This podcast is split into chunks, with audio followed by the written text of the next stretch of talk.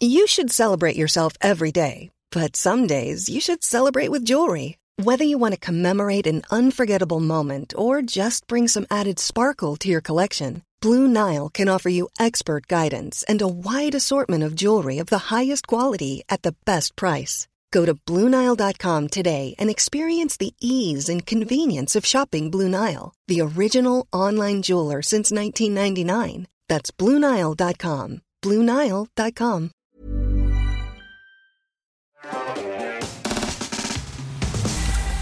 Bonsoir et bienvenue dans Underscore, votre talk show préféré, toujours à l'heure depuis le début de cette année. C'est une fierté immense, en sachant que je vais vous l'annoncer. euh, ce soir, c'était pas gagné. Ce soir, c'était pas gagné. On a eu malheureusement une annulation euh, il y a trois heures, on va dire à peu près, et donc euh, et donc on a dû au pied levé vous préparer quelque chose pour euh, pour la troisième partie de cette émission. Et donc malheureusement, je vous l'annonce pour ceux qui avaient vu les posters d'annonce de cette émission, il n'y aura pas l'interview exclusive euh, d'espions, d'agents secrets euh, en activité. Ça devra attendre l'émission dans deux semaines. Alors que pourtant, je peux vous dire que c'est une partie qui va être bien, bien, bien cool. Mais euh, il faut attendre euh, deux semaines parce que voilà, il y a des histoires de- d'anonymat et tout. Je vous passe les détails. Toi, mais tu fais monter le suspense comme ça. Euh, mais en fait, Ah. c'est très complexe de faire ce genre de, Mm. de vidéo, quoi. Donc, désolé, faudra attendre. Mais, mais, mais, mais, c'est pas grave, euh, puisque, puisque je vous ai préparé quelque chose d'autre. Euh, je vous présente évidemment mes invités du jour, qui sont des petits nouveaux qu'on ne voit pas souvent autour de cette table. Évidemment, Max, euh, alias Frère. Codeur. Je sais révéler je- mon prénom là, c'était une information secrète. euh, bon, un moment, Mais, mais c'est vrai que, alors, il y a eu un changement. Il y a eu une époque où c'était les, et après, ouais, c'est devenu le. bah, ça c'est un peu le background des frères codeurs. Enfin, du frère codeur, c'est vrai qu'au départ on était deux. D'ailleurs, je fais une petite dédicace à mon frère qui regarde parce que c'était l'autre frère codeur. Évidemment. Et ça fait quand même deux ans et demi que je suis seul sur la chaîne, donc euh, d'où le frère codeur sur la chaîne YouTube. Et, euh, et, euh, et du coup, ça fait un peu bizarre parce que euh, un frère seul. Euh, non, Ouais, mais ça fait un peu, ça non, fait mais très original. ça fait un peu gourou même.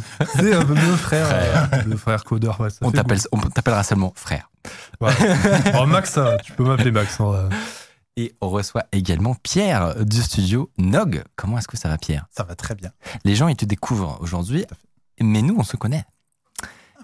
Nous, on se connaît depuis même un certain temps, un petit moment maintenant, puisque à chaque émission, tu es, enfin pas à chaque émission, mais tu es très souvent dans les coulisses pour la bonne et simple raison que euh, c'est ton studio. Ça m'a l'air très cadré, très près, ça. Je, je vous laisse. ah, voilà. Ah. Le cadrage dans la. Euh, et, euh, et tout simplement, vous avez raison de montrer ce studio en grand, en large, Mhm. puisque il était produit par ton entreprise. Donc, Exactement. Le studio Nog, tout ça, tout ce que vous voyez, en collaboration avec, euh, avec Mika de chez nous, euh, est, est tout simplement possible grâce à vos talents. euh, des gros cracks d'Unreal, on peut le dire. Et, euh, gentil, et, euh, et voilà. Et ce résultat est possible grâce à vous. C'est rigolo. Et du coup, on, ouais, on s'est rencontrés il y a quoi? Il y a trois, trois mois, quelque chose Ouais. comme ça maintenant. euh, ça, Et du coup, j'étais là euh, tous, les, tous les 15 jours de, pendant. euh, À débugger au dernier moment, à faire en sorte que, que les choses fonctionnent. On n'en parle pas trop maintenant parce que. on, a, on a beaucoup été en retard à cause de. Ouais. C'était une des causes de retard majeur, ce, ce- ce décor. Mais, euh, mais c'est pas grave. Aujourd'hui, euh, c'est. On va dire que c'est rodé. C'est beaucoup plus rodé. On en reparle tout à l'heure parce que voilà, il y a plein de choses à vous raconter sur les coulisses de tout ça et sur comment. Euh, sur quelles sont les spécialités de ta boîte et les projets que vous, vous développez. On verra ça, évidemment, juste après. Euh, L'idée, c'est que. Attendez, je récupère mes notes. Euh, L'idée, c'est qu'on commence un petit peu cette introduction avant de rentrer dans le vif du sujet avec nos petites news habituelles. Je sais pas si vous avez eu le temps avant cette émission de, de regarder des petites choses ou pas. Moi, j'ai une Non. petite- Est-ce que t'as pas vu mon message sur Discord Euh, je crois que je l'ai vu un peu tard. C'est pas grave. T'inquiète pas. Si toi t'en as une, j'en ai une c'est facultatif, c'est pas obligé. Ah, j'en ai une petite. Eh ben, allons-y. Quelle, euh, quelle est la petite news que tu voudrais nous Bah, présenter? Je pense que tout le monde est au courant qu'on parle beaucoup de GPT-4, mais tu as quand même une autre annonce qui a eu lieu il y a pas longtemps en même temps, c'est Google qui parle aussi d'IA. Ouais. Sauf que vu qu'OpenAI, si- c'est quand même d'eux qu'on parle le plus, ils sont un peu dans... On n'en parle pas beaucoup de la news de Google, donc je vais en parler. Bah oui, mais, Mais très rapidement, sympa. Le pauvre, les pauvres. Ouais, voilà, les pauvres Google, tu vois, c'est vrai que c'est un- c'est une petite start-up, tu vois, ça, ça fait mal au cœur. Bon. Personne ne parle d'eux, donc Donc en gros, ils ont fait une annonce euh, il y a moins de 24 heures où ils parlaient de l'intégration de nouveaux outils basés sur l'intelligence artificielle à leur suite d'applications. Donc euh, Gmail, Google Docs, etc. Et où notamment, en fait, ils vont tester des fonctions d'écriture générative par IA. Donc euh, l'idée, c'est par exemple, euh, tu commences à saisir un sujet en forme de brouillon sur Google Docs ou quoi, et instantanément, il va te générer une suite. Après, tu pourras ajuster le ton, poursuivre le brouillon en quelques clics. Euh, voilà. Mais ça sera d'abord réservé à des testeurs de confiance. Ouais. Ça ne sera pas accessible à tout le monde. Et c'est un peu ça le problème, c'est que tu as OpenAI, ils- annoncent un truc et direct tu peux tester. Ouais, c'est ça. Tu vois, nous, on- je pense aussi que tu es abonné à Oui. ChatGPT, on les cache à les tester GPT-4. 100%. donc ça, t'en parleras On va parler, ouais. Mais euh, le problème de Google, c'est qu'ils annoncent et ce sera dispo plus tard, donc ça fait pas le même buzz. quoi. Ou alors il y a liste blanche, ultra réservée. Enfin Est-ce que voilà. ça Ouais, ressemble ouais, un petit peu à ce que fait Notion, du coup, dans le. c'est Ouais, voilà, je pense que c'est dans le même style. Ouais. Ouais. C'est clairement dans le même style. ouais. C'est fou, moi, sur, sur Notion, comment j'étais ultra. Parce que peut-être vous le savez pas, mais Notion a annoncé euh, Notion AI et, et pour euh, écrire justement euh, assisté par IA. Mais en fait, c'est c'est comme c'est des anciens modèles. Et ben, je me retrouve à jamais l'utiliser parce que juste, euh, c'est c'est ça a pas mal de retard entre guillemets sur la qualité de la Ouais. de la, de la, de la génération. Ça, ça a des petits côtés pratiques, euh, de temps en temps, pour dire euh, résume-moi telle Ouais, partie, résume-moi ça. Mhm. Et du coup, ça, Non, ça c'est assez cool, mais voilà, c'est c'est sûr, on, a vu d'autres trucs plus impressionnants. C'est fou parce que tu, tu m'aurais montré ça il y a 4 mois. On était- J'aurais été. c'est une révolution. Ouais, clairement, ça va super vite. hein, Ouais. ça euh, depuis un an, là, fin, depuis, depuis, un, ouais. depuis un an maintenant, c'est Ouais, fou, complètement fou. ouais. C'est une dinguerie. Euh, J'espère que vous n'êtes pas trop pressés parce que je vous préviens, cette émission va être dense. on a parlé, on va parler de énormément, énormément de sujets. Euh, Pierre, toi, tu, tu dois partir vite après ou pas? Non, ça? non, ça pas, va? pas d'urgence. Ok, excellent. Eh ben, tant mieux. Parce que je vous l'annonce, ça va être bien, bien long. Euh, je- et, et- et je vous présente ce programme justement chargé. En première partie, moi, je vais vous faire une petite chronique sur des événements qui se sont produits dans les dernières semaines. On parlait un tout petit peu de GPT-4. Je vais vous parler de GPT-4, mais pas que. Parce que pour moi, euh, il y a d'autres choses qui ont été annoncées, qui sont sorties, un peu plus, euh, peu plus en coulisses, on va dire, dont on parle pas encore.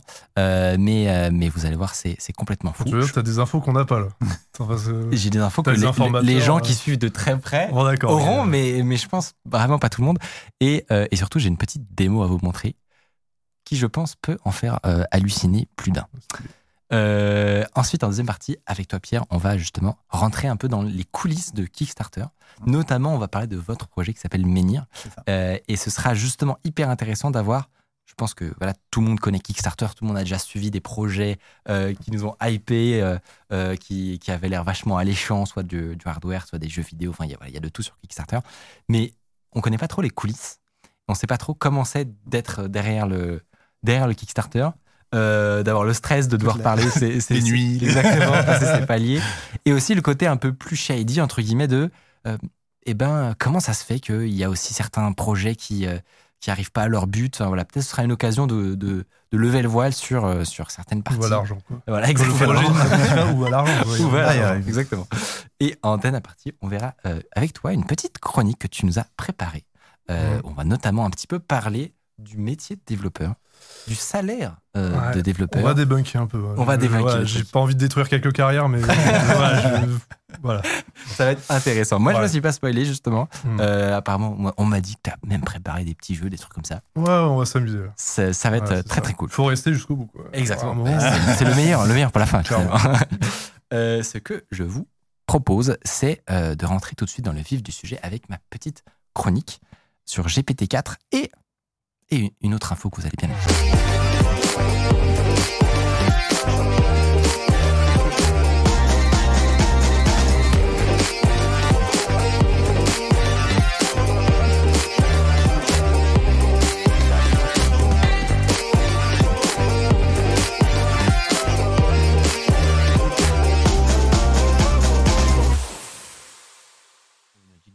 Toujours. non, mais c'est cool, la musique passe bien. on hein. s'ambiance, on C'est voilà, pour, euh, c'est pour s'ambiancer, exactement.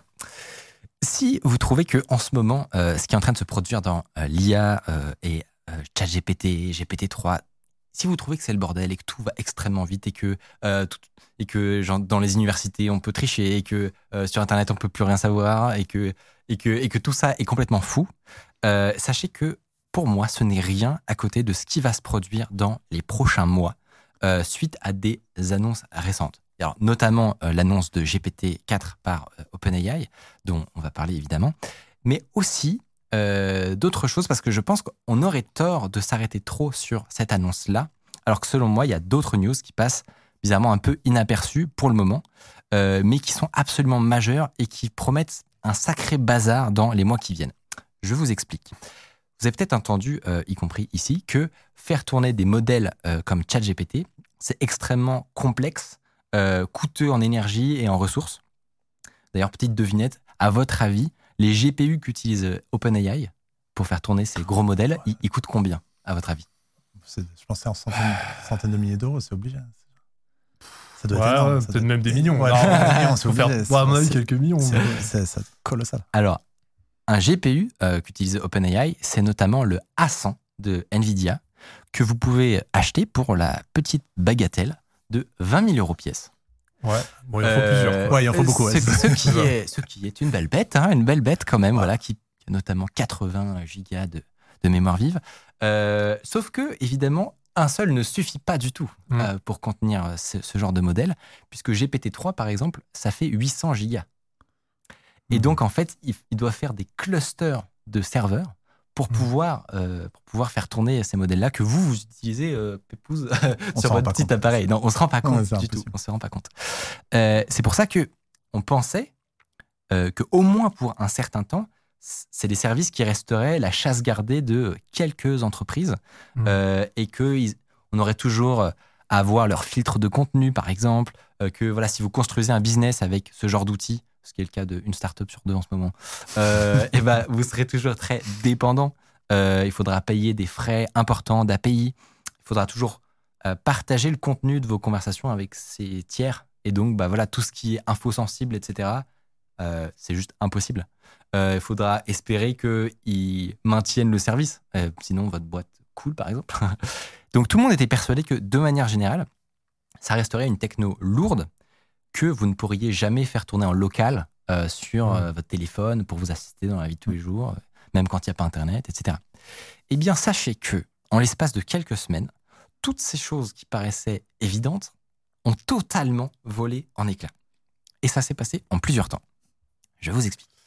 Première étape, Facebook lâche une petite bombe, ou plus précisément euh, l'équipe FAIR, donc qui est un peu le- leur département de, de recherche, avec notamment euh, ce tweet de M. Yann Lequin, euh, qui annonce qu'ils publient en open source leur code pour leur LLM, leur Large Language Model, euh, qui s'appelle Llama, donc qui est, pour simplifier, un équivalent de- des modèles de OpenAI. Donc ça, c'est le code qui permet de gérer l'entraînement et euh, l'utilisation d'un chat GPT-like. Quoi. Euh, Oui. Et l'objectif, quand il publie ça, c'est de permettre à l'ensemble de la communauté euh, scientifique de comprendre mieux comment ces outils marchent et, et de peut-être faire avancer justement la recherche et permettre à n'importe qui voilà, d'avoir un peu les coulisses de, de ces trucs qui paraissent un peu magiques. Mais c'est pas ça le plus fou. Ce qui est le plus fou, c'est les performances qu'ils annoncent. Je vous montre un petit graphe. Donc, ce que vous voyez à gauche, c'est, oui, c'est un peu Ouais. barbu, pardon. Ce que vous voyez à gauche, c'est le nom des différents modèles les plus connus qui existent. Donc, vous voyez GPT-3. Ouais, c'est ok, ouais. Juste à côté, vous pouvez voir le nombre de euh, paramètres, donc de poids. Euh, 175 milliards, par exemple, pour euh, GPT-3. Et euh, vous pouvez voir les plus connus. Palm, c'est, un des plus gros qui existe, c'est celui de Google, auquel on, peut, euh, auquel on ne pouvait pas accéder, mais ça va arriver, je crois. Euh, et ce que vous voyez en dessous, c'est Llama. Toutes les autres colonnes, ce sont des performances euh, que réalisent ces modèles dans différents, euh, différentes tâches de common sense reasoning. C'est quand même vachement le même ordre de grandeur quoi, sur le, Et alors, sur le graphe. ce qu'on peut apercevoir, c'est que.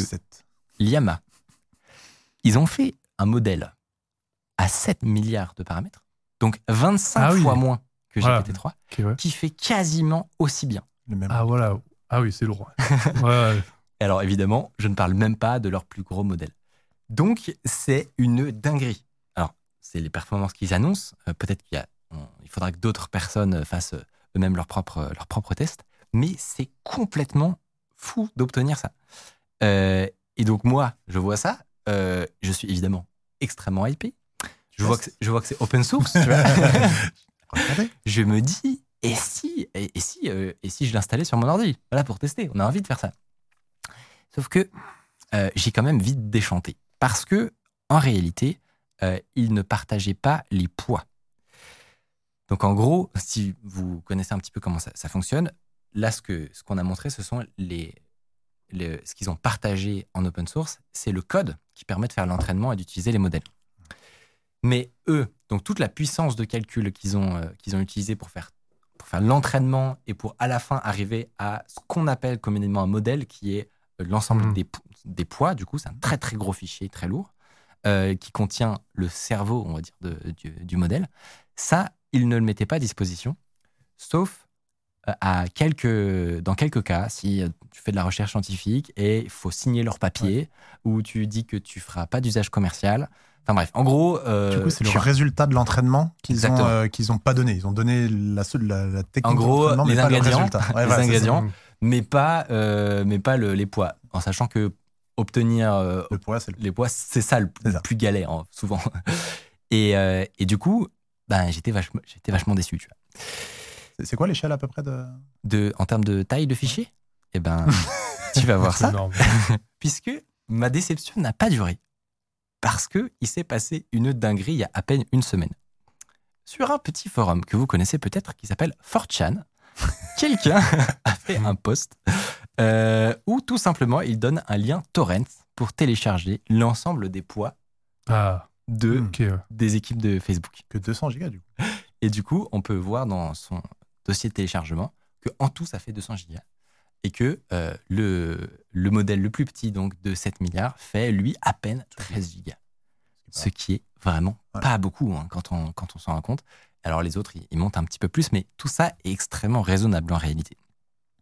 Donc c'est une bombe. genre vraiment, quelqu'un il drop ça genre sur un forum, c'est une bombe. Et Mais attends, comment il a obtenu euh, les. on sait pas. là Alors, on ne sait pas. Si ça se trouve, c'est quelqu'un de leurs équipes. Euh, si ça se trouve, il y a une théorie, c'est que l'équipe même de Facebook, en fait, eux, ils s'en foutent un peu que le- le- les poids se baladent dans la nature. Ce qu'ils veulent juste, c'est pas être responsable. Donc, en gros, euh, leur, euh, leur poids, ils les mettaient déjà un peu à disposition dans, un cadre strict. Euh, et on peut penser que, en fait, ils s'en foutent un petit peu que ça se balade. Juste, ils veulent pas qu'on les tienne responsables. Et donc, et donc voilà, c'est pas téléchargeable sur leur site directement, mais c'est très très facile de trouver les liens qui, qui se partagent. Et combien de temps ça aurait pris d'arriver au même résultat, du coup, en local euh? On sait pas, mais probablement euh, vraiment beaucoup beaucoup d'heures d'entraînement avec des machines. Enfin, le, le coût est probablement énorme. quoi. Et alors, est-ce que c'est légal de télécharger ces fichiers? Moi, je- 4chan, tu parles moi- Oui, moi j'aimerais bien le savoir, puisque je vais pas vous mentir, je l'ai fait. Il n'y a, probablement pas la- il y a probablement pas la licence. euh, quoi. voilà les. Ouais. Eh ben, en réalité, sachez qu'on ne peut pas copyrighter un fichier de poids. Ah. Donc, ça ne peut pas être illégal de partager des fichiers de poids. Ça sent le flou juridique, ça. Euh, ça, ça- ouais. ça Non, sent la jurisprudence. En gros, gros, c'est pas le cas du code, par contre, de Facebook qui lui est, est en GPL v3. Euh, donc, en gros, si tu veux l'utiliser commercialement, je crois que c'est un peu compliqué, ou alors faut partager longtemps toute ta code base, je crois. Euh, toujours est-il que c'est pas le cas des fichiers de poids. Et donc, ils sont euh, téléchargeables. Deuxième étape, deuxième dinguerie. Sauf que c'est pas non plus joué. Moi, je, je- je- je le sais parce que je voulais le faire tourner sur mon ordinateur pour ce soir, donc c'est pas joué. C'est pas si évident de faire tourner le projet. Il faut le bon matériel, etc. Moi, j'ai un Mac, voilà. Sauf que. Vraiment, les, les étoiles se sont alignées pour que cette chronique soit possible. Je vous un autre forum. sans déconner. Il y a un gars qui s'est amusé à réimplémenter les, les modèles, enfin le, le, le code de Facebook en C++, euh, qui était déjà connu pour avoir fait une version compatible de Whisper, qui est un, un modèle d'OpenAI pour du speech to text qui paraît ultra ultra bon, euh, et qui l'avait implémenté pour qu'il soit compatible notamment avec les MacBooks. Moi, je l'utilise sur mon, sur mon Mac, c'est trop bien en local pour faire du speech to text. Et il a sorti ceci, Liama, liama.cpp, projet qui n'est pas par- passé inaperçu sur GitHub et qui a instantanément explosé, euh, et qui permet à n'importe qui de faire tourner les modèles euh, de Liama. Je ne vous l'ai pas dit, mais le modèle de, du coup de Facebook s'appelle Liama, vous l'avez vu de toute façon. Mhm. Et notamment, c'est parfaitement supporté sur Apple Silicon. Ce qui veut dire, mesdames et messieurs, que je, je vous propose de faire une petite démonstration Allez, on est chaud. Allez, chaud. ensemble vas-y. de ce petit bijou. Donc je, je, vous, je vous disais, j'ai téléchargé le torrent. Euh, bon, J'espère que je vais pas aller en prison. hein, si- Mais C'est pas du tout diffusé sur Internet de toute façon. Non, c'est pas diffusé. Personne Personne n'est ne au courant. ça tourne sur le CPU. Donc voilà, il n'y a pas besoin d'avoir une énorme carte euh, Nvidia. Là, je- la preuve, j'ai juste mon Mac. Et, euh, et tout simplement, on a une petite fenêtre de terminal que on va vous partager. Voilà, ça c'est sur mon, euh, mon, mon ordinateur. Et on peut parler avec notre propre assistant virtuel. Alors vous voyez, Ah, on lui a donné une petite, euh, une petite euh, introduction pour qu'il se mette dans la peau d'un assistant. C'est un peu comme ce que font ChatGPT Ouais. et compagnie. Et donc, euh, bah, je peux lui dire ce que je veux. Voilà. Hello. Donc en gros, tu as ton Ah. propre chatbot de façon décentralisée, entre guillemets, qui tourne sur ton local. Ouais, alors, je vais juste le relancer parce qu'on l'a préparé longtemps avant. la- En termes de vitesse de, de réponse, etc. Donc là, je lance le modèle. Il charge. Ça prend un tout petit peu de temps pour, pour charger. Et là, je peux lui parler. Deuxième tentative. Ah, How are you? Fine. voilà, bon, jusque-là, ça va. Euh, Qu'est-ce qu'on peut lui demander? Euh, Give me 10 ideas of YouTube videos about cyber security. Est-ce que c'est comparable à ChatGPT en termes de, de performance, de résultats, de, de pertinence ou pas? Alors, c'est là où tu vois que là, j'ai pris le modèle le plus petit parce que j'avais pas beaucoup de temps avant l'émission. Mhm. Et du coup, euh, là, il, m'a, il, il, il a- il fait une réponse euh, qui. Attends, Ouais, qu'est-ce qu'il dit les- Ouais, là, les ça a pas meilleurs l'air là. Attends. C'est sur YouTube. Euh, Voilà. Donc tu vois, il a mis-. Ah bah là, il me Ah, t'envoie carrément. Ah, Et il envoie carrément les vidéos. Et ça, c'est drôle parce que c'est là où on voit que déjà, il y a un truc qui n'existe pas, à savoir les, les filtres de contenu. Normalement, actuellement, euh, en général, il ne, euh, ChatGPT vous donnera pas des liens. Alors, on peut lui demander des liens. On Il peut lui demander, mais, mais non, il les donne pas, ouais, souvent, ouais. il se- alors Ouais, par exemple Copilot, etc. éviter, voilà. il- il- tous les beaucoup de modèles de GPT-3, ils, Mm. ils détectent ce genre de truc et ils les donnent pas. Et là, c'est pas le cas. Donc c'est Mm. une des conséquences, c'est que tout ce qui est filtre, ça n'existe plus.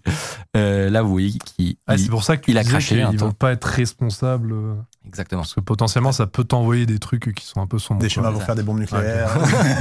Ah, non, mais premier degré. Ah, ouais, ça peut aller loin. hein. Ah, ça fait Ça aller. peut aller loin. Give a, a movie. Ah, mais il y a tout un sujet qui est un peu bizarre. C'est euh, il y a quand même des, il y a plein de. euh, je pense pas qu'on peut vraiment aborder ce sujet-là, mais euh, il y a plein de quand même de censure sur des contenus. euh, par exemple, tout le, je sais pas, tous les contenus. Euh, bah, comme on disait, de trucs artisanaux, terroristes, ça, ou même des contenus érotiques, des machins, etc. C'est Mhm. plein de choses que ChatGPT veut absolument pas faire, il va absolument Exactement. pas dedans. Ouais, ouais. Et, là, euh, la boîte de Pandore est, est ouverte. Voilà, c'est exactement. Donc là, c'est le modèle le plus petit. Comme vous voyez, je pense qu'il il peut être, euh, il peut être amélioré. Euh, Il y en a qui sont euh, encore plus gros et tout. Mais le fait que j'ai Ouais, un c'est- assistant de type Mm. GPT-3 qui tourne en local, local. Ouais, c'est fou, c'est fou. Le, le temps de réponse n'est pas très long en plus, donc ça Le veut dire que ça coûte pas. euh, est pas long. Et, et vraiment, ça tourne sur mon MacBook. Quoi. Ouais, c'est un délire. C'est complètement fou. Et ça, c'était la version la moins poussée, en La gros, moins donc celle poussée. qui a les réponses les plus euh, Le approximatives. programme lui-même, vous avez vu, il y a- eu un petit crash tout à l'heure. Le programme lui-même, il a été codé en deux jours par un gars. hein. donc euh, c'est vraiment que, Ouais, que le fou, début. ouais. Et en fait, le, le plus fou, voilà, c'est déjà très stylé, mais le plus fou, c'est ce qui est à venir. Parce que une fois que ça c'est dans la nature, on peut faire ce qu'on appelle du fine-tuning. Donc c'est en gros spécialiser un modèle d'intelligence artificielle pour une certaine tâche. Et historiquement, c'était un peu galère parce qu'il fallait payer OpenAI pour qu'ils euh, améliorent ou qu'ils spécialisent leur modèle à eux. Euh, ça coûte très très cher, ça prend beaucoup de temps et ça marche pas si bien. Alors que là, tu peux le faire localement, ta version ultra optimisée pour une tâche très précise de, euh, de ton propre GPT-3. Et du coup, si en plus le code est open source, ça veut dire qu'il peut être entraîné sur ses propres data, entre guillemets, enfin, enfin en gros sur. sur- Exactement. sur- Donc, le euh, fine-tuner, ça veut dire que Mm. tu vas lui fournir, j'en sais rien, euh, l'entièreté de la documentation ça, de, ta, de ta boîte, par exemple, et de, ben, de Menhir. tu donnes toute la documentation Ah oui. de ton projet et, euh, et lui, il va devenir expert de ton projet et il va pouvoir répondre vachement bien à tout- toutes les questions de tes utilisateurs. ça, c'est Ouais, un exemple. J'imagine qu'en plus, c'est pas limité en nombre de caractères, en quantité, etc. Ah non, Enfin, du coup, aucune limite. Voilà, Aucune limite que le hardware sur lequel euh, tu, tu- tu vas le faire tourner, ce qui est évidemment extrêmement moins cher que euh, les API euh, des, Ouais, des de entreprises euh, en question. Donc, donc le futur va être fou. Et pourquoi je dis que le futur va être fou? C'est pas juste que c'est méga cool et que tout le monde pourra avoir son propre assistant vocal sur son ordi. C'est pas ça. C'est que si je fais un parallèle avec ce qui s'est produit dans la génération euh, de- d'images, donc les euh, DALL-E, euh, Midjourney, etc. Eh ben, il s'est passé un peu la même chose. C'est-à-dire qu'il y a eu un premier effet waouh avec genre des solutions privées et propriétaires. Euh, et ensuite, il y a Stable Diffusion qui est arrivé. Et qu'est-ce que ça a créé? C'est parti en cacahuète dès ce moment-là parce que ça a instantanément donné la possibilité à tous les bidouilleurs et les chercheurs euh, en IA de la planète entière de s'approprier le projet et de l'améliorer sans avoir à repartir de zéro, en gros. Et ça fait qu'aujourd'hui, euh, les modèles dérivés de Stable Diffusion ont, ont passé des caps où ils dépassent euh, sur certains aspects Mm. euh, les, les boîtes privées. Par exemple, je ne sais pas si vous avez entendu parler de ControlNet. Donc, c'est un, un, un sous-projet lié à Stable Diffusion, avec notamment ces petits chiots très mignons, qui permet en gros de conditionner le résultat de la génération d'images. Donc, en entrée, on peut lui fournir comme un, un, Une sorte de un modèle, brouillon, ouais. exactement, Ouais. ultra simplifié, qui va ensuite conditionner la création de l'image. Et donc Mm. pouvoir générer, générer, enfin beaucoup mieux contrôler ce qui va être généré et générer beaucoup de versions euh, qui se ressemblent et, euh, et pouvoir itérer comme ça. Donc ça, si vous vous êtes déjà amusé avec ce genre d'outil, vous savez que c'est une dinguerie de pouvoir faire ça. Ouais, il, il commence à l'implémenter un peu de partout, le- la version où, genre, euh, ne serait-ce que importer ses propres images, sa propre photo de soi pour pouvoir Ouais. euh, se générer euh, soi-même en chevalier Ouais, ouais. en armure ou en ce veut, ce genre de choses. C'est en train d'arriver. C'est un truc qu'on voit beaucoup. Euh, Stable Diffusion, le premier était ouvert comme ça, Ouais. euh, avec le, où typiquement on peut le faire tourner sur sa propre carte graphique et du coup générer ses propres images Ouais. tout Ouais. etc. Pareil, bah, décentralisé avec moins de limites artistiques, techniques. euh, voilà. Tu parlais de Midjourney 5 aussi. Euh, Est-ce que tu sais s'ils ont des choses qui ressemblent un peu à ça Alors, et- pour le moment, j'ai juste vu passer l'annonce euh, et ils ont mis un, un système de, de training où en gros on peut aller sur leur Discord et, euh, et aller dire si, quelle image on préfère et du coup ça, ça aide à, à entraîner l'IA, etc. Les résultats sont ouf en termes de qualité. Ouais. Pour, pour le moment, c'est vraiment ce que j'ai vu de plus puissant en termes Ouais. de qualité. Parce qu'ils mixent Midjourney. Alors nous, du coup, c'est un truc, c'est un outil qu'on utilise beaucoup euh, pour plein de raisons et entre autres pour euh, d'un point de vue artistique, quand on veut transférer une vision à quelqu'un sur euh, ok, j'aimerais euh, bah, typiquement, quand on a, quand on a travaillé ensemble, une bonne partie du, du brief qu'on avait fait Oui. pour le décor, c'était des images mid-journée. En fait, pour, pour expliquer, au lieu d'expliquer, alors en fait, j'aimerais un truc, ça se passe dans un vaisseau, et en fait, ça se passe machin. Et en fait, à l'écrit, ça, c'est beaucoup plus complexe que de juste mettre, bah voilà, il y a trois images, j'adore le mood de celle-là, j'adore l'ambiance, enfin, le, le, le- Ah le- le vaisseau de celui-là, et machin. En fait, ça va beaucoup, beaucoup plus vite. Et, euh, et du coup, on l'utilise beaucoup. Et en fait, Midjourney a une espèce de, de goût. C'est un peu difficile à expliquer. Oui. Mais en gros, il, il fait des images plus belles que, euh, que les autres. Ouais. Euh, Dali était beaucoup plus spécialisé sur de la photo. Et du plus coup, il- artistique, quoi. Il, rend, voilà, il rendait les photos enfin, très très réalistes, que Ouais. Midjourney avait beaucoup de mal à rendre de la photo. Ouais. Mais sur Midjourney, par contre, il y avait beaucoup de. bah, le, le- on, on le voit là à l'écran, les, les, les, images sont, du- sont très bien composées, sont, sont Bah, très belles surtout depuis la de lumière. V4 d'ailleurs. Depuis Ouais, la La V4, V4, c'est ça. vraiment Et la balèze, quoi. V5, la V5 elle, est, elle, est, elle est folle. Enfin, Ouais. c'est genre, c'est, euh, c'est, c'est, vraiment très très je pense que c'est un peu la différence entre un, un modèle qui est euh, très opinionated, je sais pas comment Ouais. on dirait en français, mais, euh, mais qui a un, un- Orienté. un quoi. prisme. Ouais. Et, euh, et, et un prisme pour faire du beau, mais du coup, tu peux peut-être moins le tweaker dans, dans ses entrailles, quoi. Mm. Alors que Stable Diffusion, tu peux lui donner des pavés de 500 lignes. Et en- et, il, va, il, va, il va suivre ce que, ce que tu Je, crois que j'avais vu aussi un truc où les coûts de Stable Diffusion pour le moment étaient plus élevés que ceux de Midjourney parce qu'en gros Midjourney proposait un abonnement qui était illimité Oui. et ce qui n'était pas le cas de Stable Diffusion sur la version web en tout cas Ouais. et, euh, et c'était une, une grosse différence et je crois qu'ils le faisaient pas parce que le coût à l'image pour Stable Diffusion était très élevé Ouais, par ouais. rapport à Midjourney et du coup c'était un peu comment ça se fait que Midjourney ils y arrivent et on- enfin, voilà je, je suis pas assez renseigné sur le Parfois, sujet mais euh, parfois, la réponse, c'est ils sont à perte. c'est possible c'est clairement possible Euh, alors, évidemment, je vous ai montré tout mon enthousiasme et ça va permettre énormément de choses méga cool.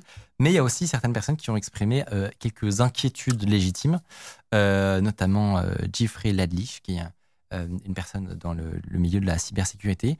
Et euh, notamment, il n'est pas impossible qu'on observe une augmentation significative des spams et euh, de, des arnaques très très bien écrites Ça, c'est sûr. ouais. à toute cette histoire. Ils vont pouvoir lire tous les bouquins de psychologie euh, et, de, et de comment le cerveau humain fonctionne et ils vont pouvoir dire ah bah voilà c'est ça la meilleure façon de Et surtout, ils vont personnaliser de les personnaliser trucs, à chaque Ils vont personnaliser personne, à euh, ouais. personne, en ouais. fonction de chaque réponse que tu donnes, il aura Ouais. pile poil parfaitement la bonne Donc, ouais, réponse en face. etc. C'est ça. À très court terme, euh, du coup, c'est effectivement assez effrayant. Ce qu'on peut se dire, c'est que euh, c'était qu'une question de temps avant que ça, ça n'arrive et que dans tous les cas, ça allait arriver relativement rapidement. Euh, et, euh, et donc voilà, si vous voulez l'utiliser, eh bien, euh, c'est très facile. Vous pouvez euh, télécharger Liama.cpp. Euh, vous pouvez trouver les modèles. Je vous dis pas comment, mais c'est très simple. hein. Twitter, Magnet, voilà. je l'ai dit, c'est bon. C'est vraiment facile à trouver. Et, et vous pouvez ça, essayer ça en local chez vous euh, pour votre usage personnel, pour votre boîte. Euh, Faites-vous plaisir. Surtout que la, la- la licence, du coup, de son projet à lui, qui est une réimplémentation, elle, c'est du, du MIT. Donc, euh, donc c'est encore plus permissif. Voilà, abusez-vous bien. Les bons conseils de Micot. Voilà. Mais comment c'est possible qu'une grande entreprise se fasse leak comme ça? C'est une très bonne question. Moi, ce que Ouais. je disais, c'est que ça se trouve, ça les gêne pas tant que ça en réalité. Donc ça se trouve, ça peut venir de l'intérieur. Petit détail qui est très rigolo, euh, quand, du coup, quand je bossais à Ubisoft euh, avant, on avait énormément de, de, de formations sur les, les NDA, etc., le fait qu'il fallait pas parler Ouais. des projets, etc. Et euh, la stat qu'ils avaient donnée à l'époque, qui était intéressante, c'était euh, ils avaient à peu près un leak tous les 1000 personnes au courant. Un leak majeur, toutes les 1000 personnes au courant d'un projet.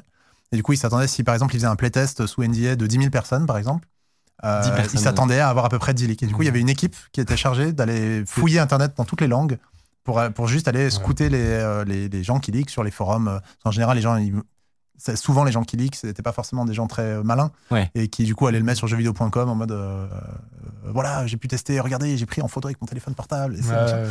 Et, euh, et du coup, ils allaient pour, pour contacter jeuxvideo.com, toutes les plateformes, il y en avait plein, dans, tous les, dans toutes les langues pour empêcher les leaks, pour essayer de, de limiter les leaks de, de data, parce que ça peut être très destructeur. Et ça peut aussi être euh, des gens dans le groupe de personnes autorisées, les insiders, qui avaient accès au poids et qui, euh, qui les ont partagés. ça, des Voilà, gens mécontents qui sont partis de la boîte et qui ont envie de machin. Des gens, enfin, en fait, il y a toujours il y a mille, euh, Il y a mille raisons il y a de- mille raisons de faire des leaks. Alors peut-être que ça a fait paniquer OpenAI, euh, ou simplement que c'est le hasard du calendrier, mais on a évidemment très rapidement eu des nouvelles de cette entreprise, puisqu'ils ont annoncé GPT-4, euh, leur nouveau modèle. La question étant, est-ce que GPT-4 est également une, une révolution? Et, euh, et est-ce que ça vaut euh, tout le, bruit qu'on a autour de cette nouvelle? Je vais vous faire un tout petit condensé des nouveautés. Euh, et après, je vous parle d'une petite expérience que j'ai fait aujourd'hui avec GPT-4 qui m'a aussi fait pas mal halluciner. Donc, c'est pas non plus. Enfin, vous allez juger si pour vous c'est un, game changer, si, vous, si vous avez un peu utilisé ChatGPT, ou, euh, ou si c'est euh, pas si fou. Moi, je me suis am- amusé à démonter ChatGPT sur ma chaîne, donc euh, Ouais. dire si, si c'est bien ou pas. Eh ben, je pense que moi j'ai vu ta vidéo et je pense que ça va t'intéresser. Parce que, euh, a- à mon avis, ça va peut-être répondre à certains de tes- des points que tu as on fait. va voir, on va voir. Donc, euh, globalement, ils ont, ils ont sorti leur nouveau modèle. Il a été testé sur des examens euh, américains classiques et il a l'air quand même très très fort. Sauf dans les, dans, dans les matières littéraires, apparemment. Voilà, c'est un domaine dans lequel il ne gère pas bien. Mais si vous regardez euh, le petit graphe qu'on va vous partager, euh, en. Est-ce qu'on l'a le graphe?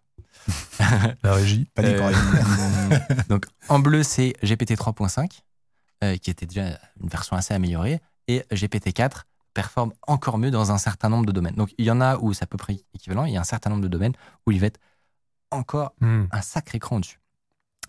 Et euh, donc parmi les, les nouveautés de GPT 4, il y a des capacités multimodales. Ça, c'est assez nouveau, on n'en avait pas encore beaucoup vu. Euh, ça veut dire qu'en entrée, on peut lui donner du texte, mais également euh, des images. Intéressant. Et ça, ça, ça déclenche des, des cas d'usage possibles intéressants. Donc, par exemple, euh, la démo classique, c'est qu'est-ce que euh, il y a d'étonnant dans cette image? Et euh, GPT-4 nous répond qu'il y a bizarrement un monsieur en train de faire du repassage euh, derrière un taxi qui bouge. J'aimerais bien voir l'histoire de cette photo quand même. Ouais, euh, il y a un suspense. là. Je sais pas ce qui s'est passé. mais- Mais c'est un bon, ouais. une belle démonstration d'un edge case ou voilà, Ouais. d'un truc très étonnant qui, a- C'est un glitch dans un jeu vidéo. Vraiment- qui est pourtant bien compris par GPT-4. Donc ça, ça c'est quand même En gros, il analyse l'image, Ah ouais, il arrive quand même à identifier l'élément qui est pas normal. C'est ça. Et ça euh, avec un haut balèze, niveau de ouais. précision. Ouais. Donc c'est assez, assez stylé. Euh, et sinon, globalement, il va être vachement meilleur à, à toutes les tâches de, de logique et de, euh, et, de, et de déduction et de réflexion. Donc je sais pas si vous avez déjà essayé de, de- de poser des énigmes ou, de, ou des équations à, à GPT-3 mm, ou à ChatGPT. Bon, euh, il, on- il y a des limites. pas, on atteint des limites vraiment Moi, j'ai- très posé quand même des énigmes assez simples. il avait du mal, mais j'ai entendu dire que même ChatGPT euh, avec 3.5, il a su s'améliorer quand même, tu vois, Oui, au oui, fil des mois. c'est le cas. Mais je pense qu'avec le 4, euh, Exactement. En gros, euh, on passe un cap supérieur. Et donc, moi, j'ai voulu euh, tester ça pour savoir si effectivement c'était devenu vraiment mieux. Et j'ai, j'ai- je l'ai utilisé pour un projet que j'ai actuellement, dont vous entendrez probablement parler un jour. Mais très concrètement, je vous passe le contexte parce que ce n'est pas nécessaire pour, le, pour le- l'explication. j'avais besoin de faire du, de développer quelque chose en Swift, donc sur, sur Mac, de d'assez bas niveau. Donc, je sais pas si vous connaissez Metal, mais qui est le, le framework de vidéo de de- d'Apple. Euh, et globalement, je, moi, je j'ai jamais fait de Swift de ma vie. Euh, j'ai jamais, euh, je connais pas du tout les les frameworks vidéo. J'ai jamais fait de d'Open euh, euh, d'OpenGL, j'ai jamais fait de Metal. Enfin voilà, tout ça, je, je n'y Mhm. connais rien. Je, je savais même pas ce- vraiment ce qu'était un shader il y a encore 4 ou 5 jours. Ça, tu le sauras. J'aurais pu, t'appeler en fait. Du coup, euh, d'ailleurs, Metal, je connais que par ce biais-là. C'est Ouais, quand, on, quand on bosse sur du shader dans, dans, les jeux, dans le jeu vidéo et qu'on veut. Et bah tiens, est-ce que tu voudrais nous expliquer c'est quoi un shader? Alors, le, le shader, en gros, c'est l'assemblage d'une texture, enfin, de l'assemblage de plusieurs textures pour faire un- ce qu'on appelle un matériau. Donc, le, le matériau shader, c'est le même mot. Et en gros, c'est euh, par exemple cette table, la texture, c'est du bois, euh, mais elle a des petits creux, elle brille plus ou moins, est plus ou moins mate, etc. Et euh, elle va avoir, je sais pas, par exemple, les cheveux, ils vont avoir euh, du, du Fresnel, ils vont avoir des choses comme ça, etc. Bah, ça, c'est du shader, en gros. Et, euh, Mhm. et on peut faire des trucs de fou en shader. Parce que c'est difficile de, de vraiment comprendre, mais c'est, en gros, c'est tout, c'est un peu ce que je pourrais dire l'état de la matière dans un monde virtuel. Et donc, la gestion d'un shader, est-ce que c'est des calculs euh, légers qui se font sur le CPU par exemple? Oui, c'est ça. Faux Il y a, il y a- enfin, il y a une, partie, euh, enfin, il y a une partie graphique qui est, euh, qui est, euh, qui est- compilation. Exactement. Donc, en gros, euh, pour vous expliquer, là, typiquement, moi, dans, dans le besoin que j'avais, euh, c'est un shader qui devait tourner euh, sur le, le GPU. Mm. Euh, et donc, c'est un langage. Enfin, voilà, c'est, c'est- on a accès à un, un ensemble très restreint de, de, de commandes. Je, je- je vous passe tous les détails parce que, honnêtement, je suis toujours pas beaucoup plus un expert que, que ce matin. Euh, voilà, ça n'a pas changé. Par contre, j'ai réussi à utiliser ChatGPT pour, de bout en, en bout, développer un projet en Swift qui utilise le framework Metal, de développer un shader pour faire des trucs un peu sombres, à savoir de la conversion vidéo. En gros, je voulais récupérer de la vidéo en direct, en natif du SDK Zoom, pour l'envoyer à OBS en, euh, en, avec le framework Siphon.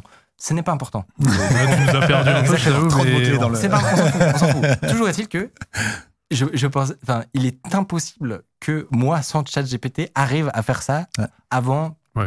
4-5 mois, le temps de juste euh, apprendre un métier. Tu vois. Mm. Et en fait, euh, grâce à, à la nouvelle version de GPT-4, j'ai réussi, euh, aujourd'hui, là, vraiment à, à 15-16 heures, j'ai réussi à faire ces démonstrations-là en, en 4 jours. Et vraiment, genre, j'arrive pas, j'arrive pas à expliquer à quel point c'est fou. Genre, c'est une escroquerie. Je ne devrais pas pouvoir faire ça. Est-ce que du coup, euh, c'est lui qui a écrit ou est-ce que c'est lui qui t'a appris à écrire? Eh ben, c'était si- un ping-pong. c'est une, danse. C'est-à-dire que lui, il- je lui demandais de, de faire des choses, euh, ça marchait pas, il y avait des erreurs, je lui fais remonter les erreurs, il m'explique pourquoi ça marche pas. Je, je- Moi-même, j'améliore ma connaissance du sujet et, euh, et, et vraiment, c'est improbable que je, que je sois Mm. parvenu à mon résultat. Quoi. Et en gros, pourquoi je parle de ça dans ChatGPT, euh, dans GPT-4 Parce que j'ai remarqué que il s'est vachement amélioré pour générer du code. Avant, il générait du code où il y avait souvent euh, des, des, des pro- des problèmes, des erreurs. Euh, voilà, tu pouvais pas vraiment simplement le, le faire un Stack Overflow, Mm, ouais. le copier, le mettre dans ton projet. Voilà, il, com- il, il avait souvent une compréhension qui était un peu en surface de ce que tu voulais faire, etc. Là, je vous mens pas quand je vous dis que il y avait aucune erreur, jamais. Tout le code qui me pondait était absolument valide. Il comprenait 100% du contexte, ou alors c'était juste ma faute. Je n'avais pas donné assez d'infos. Et, et- et juste, j'étais abasourdi, abasourdi. Et donc, ça, ça laisse penser que effectivement, c'est pas juste euh, en génération de texte qu'il est devenu meilleur, c'est de manière générale, comme si euh, Ah ses, oui. ses capacités de, de déduction et de, et de compréhension plus scientifique, en gros. Je pense pas qu'en en- en littérature, il soit devenu meilleur, mais je pense qu'en en, en logique et, en- et dans le- les, les pans scientifiques, il est devenu vachement plus bon. Un, un gros problème sur la littérature pour le moment, euh, j'ai pas mal testé moi pour essayer d'écrire ne serait-ce que des poésies, des machins, des trucs très simples. En fait, ça reste très bateau parce qu'en fait, il a pas encore, enfin, en tout cas, ChatGPT, si je dis pas de bêtises, il n'avait pas encore mangé la, la, la- la littérature. C'est-à-dire qu'en gros, il n'a pas euh, Ah ouais. les livres scannés entre guillemets de l'histoire de l'humanité. Et il y en a un paquet. Euh, il les avait pas encore absorbés. Donc c'était que, c'était en grande partie, enfin j'exagère un peu, mais c'était en grande partie, il avait mangé Wikipédia, il avait mangé plein de trucs, etc. Mais en gros, il n'avait pas toute la data littéraire qu'on peut avoir, qui est même pas encore toute scannée. Google en a scanné une grosse partie, Mais, euh, mais euh, il y a, il y a- tout n'a pas encore été Ouais. scanné euh, dans les. Je sais pas si tu as déjà vu les vidéos de livres qui sont scannés, c'est Oui, assez hypnotisant à, Ça, à c'est regarder. D'ailleurs, si vous vous ennuyez, vous pouvez demander à ChatGPT de vous résumer des livres. Ouais. Et quand ils sont dans, ton, dans son Quand dataset, a. eh ben, il va être capable de vous en parler en long, en large et en travers. C'est une bonne expérience. Et, et je pense que, hum, pour, pour, euh, re- rejoindre ce que je disais, je pense que les, les gens ne réalisent pas, enfin là on parle beaucoup de ChatGPT, etc., parce que c'est nouveau, c'est rigolo, mais en fait, réalisent pas à quel point ça va vite, la vitesse d'apprentissage, et à quel point c'est exponentiel. Mais oui. En fait, plus ça va vite, plus ça va vite. C'est ça. genre, dans un an, On ce capte sera- pas l'exponentiel, Voilà, en fait. clairement. c'est dans un an, ce qu'on voit là paraîtra ridicule aujourd'hui, et en fait, dans deux ans, dans cinq ans, et en fait, c'est vraiment genre. Enfin, je pense que les gens enfin, ne, ne- ne s'imaginent pas quel impact va être c'est dur. les Ouais, IA dans mais leur le vie. pire, c'est plus dans 5-10 ans. Je veux dire, chacun aura son assistant personnel. Ouais, mais tu vas te lever le matin, tu vas lui parler, etc. Il va te répondre presque comme un être humain, tu vois, parce qu'au final, ce qui ressort, c'est oui, mais- c'est entendable. Enfin, je veux dire. Clairement. Et, dans, ça, va, ça va être rapide. Et un ouais. truc qui est fou, c'est que les gens, je pense qu'ils vont pas se rendre compte que les IA vont remplacer de l'humain dans le quotidien sans qu'ils s'en rendent compte. Ouais. C'est-à-dire qu'on va appeler, euh, on va appeler euh, le coiffeur, par exemple, et en fait, ce sera une IA qui répondra, qui prendra le rendez-vous, etc., sans que, sans qu'on ait parlé à l'humain. la synthèse vocale Ouais. qui s'approche de l'humain. On appellera la. SNCF, euh, on aura quelqu'un au bout du téléphone Ouais. Et tu instantanément. pourras pas forcément faire la diff. Hein, Non, parce que et la pas, synthèse en fait, c'est vocale, devient folle. On- On ne pourra pas savoir que c'était quelqu'un au téléphone, que, enfin, qui n'était pas quelqu'un et qui Mhm. était un truc. C'est pareil dans la musique, c'est pareil dans. En fait, tous les domaines vont aller très très vite. Et les, c'est pas Micode là.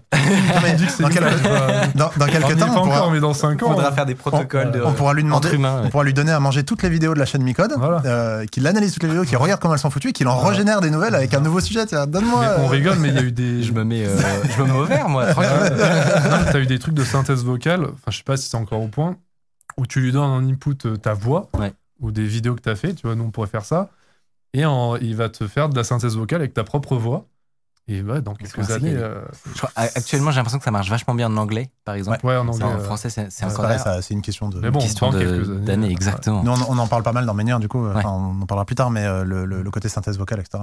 est- Et va vous intéresse, aussi. Ça fait peur en passant. Et je, je voyais que ça débattait un peu dans le, dans le chat sur est-ce que du coup j'ai j'ai appris des choses ou euh, entre guillemets je me suis fait euh, assister. Est-ce que t'as juste pris des briques? Exactement, et j'ai rien Ouais. compris. Et je dirais que alors c'est sûr que, euh, que eh, je peux en 4 jours je peux pas avoir. Mais après, tu un- sais un déjà métier, tu développer, faut quand même Oui, prendre oui, ça en compte, tu vois. Quand, sais. si t'es un novice, euh. Je sais déjà développer. J'avais même fait un peu d'objectif C, etc. Donc Voilà. euh, voilà, c'est pas non plus euh, je débarque complètement, mais euh, globalement, j'ai- j'ai- tu peux pas apprendre un métier en 4 jours. Mais je pense que juste en, en grâce à ChatGPT, parce qu'il faut le, il faut euh, avoir une certaine compréhension de, de ce qui sort, sinon voilà, ça, ça marche, ça marchera jamais. Mais juste la vitesse d'apprentissage est comme décuplée. J'ai comme si t'avais un prof. mais oui, ça. eu- parce que pour vous expliquer un peu de, un tout petit peu plus de contexte sur cette histoire, c'est que il n'existait normalement, moi quand je fais des recherches, un truc un peu shady, ça nous arrive tous, ou, enfin, vraiment très pointu. Euh, T'arrives un moment où il y a personne qui en parle dans les forums, plus rien. Personne qui en parle euh, dans, dans des documentations. On l'a tous connu. hein, ouais. Exactement. Le, seul, le, le seul moyen, parfois, c'est même c'est de- d'utiliser des outils de recherche de, de code source. Je sais pas si vous utilisez ça, mais tu as des, des, Ah oui, oui, oui. des services qui scannent Ouais. l'entièreté de l'open des source. banques de données de code source. Moi, j'utilise. SourceGraph, par exemple. Et en gros, tu peux taper des, des, des recherches avancées dans, pour avoir un tel langage et tel mot-clé. Et ça te permet de trouver les trois autres personnes sur la Mhm. planète qui ont eu besoin d'utiliser la même fonction que toi. Ouais. Et, et bah, dites-vous que là, j'étais même après cette étape-là. C'est-à-dire qu'il n'existait aucun exemple de, de, de ce que je cherchais à Si faire. t'as oublié la botte secrète, c'est l'hindou sur YouTube. ah, ça, c'est pour moi, ça, c'est Oui. voilà, c'est la petite C'est botte juste euh, avant. voilà. Mais ça, tu l'as pas trouvé non plus. Non. Ça, c'est quasiment impossible. Sachant que c'est Ok, sur YouTube, ils scannent pas encore les vidéos YouTube. Voilà. Du coup, Et donc, il n'existait aucun exemple des deux trucs que je voulais faire, à savoir se connecter à Zoom et régler le- le- l'envoi euh, sur OBS. Enfin bref. Et, euh, et, et donc, j'ai eu l'impression, cette expérience, j'ai eu l'impression d'avoir un expert ultra, ultra pointu ouais, ouais. sur son sujet, derrière mon épaule, constamment, Ah, que je fou. pouvais, ping Ouais. comme ça, là, tout le temps. Mm. Imagine, genre, c'est le, Mm. le truc que tu n'oses pas faire quand tu es un peu junior dans la boîte, d'aller Ouais, voir le senior constamment pour l'emmerder. Et, et ben là, tu l'as. Et d'ailleurs, c'est rigolo, c'est ce que tu disais, le débat euh, un peu philosophique de est-ce que ça va rendre plus bête de, d'en fait, d'avoir accès à de la formation à l'infini, entre guillemets, d'avoir un prof tout le temps? Est-ce qu'en fait, on va pas juste lui demander tout le temps? Et il y, a un- il y a un gros euh, débat philosophique sur à quoi va ressembler notre, Ouais. notre, Mm. notre avenir si en fait on a accès instantanément à n'importe quelle connaissance de l'univers, enfin que l'humain a collecté. Comment le. Comment est-ce qu'on va Comment le cerveau voilà, va se transformer. Exactement.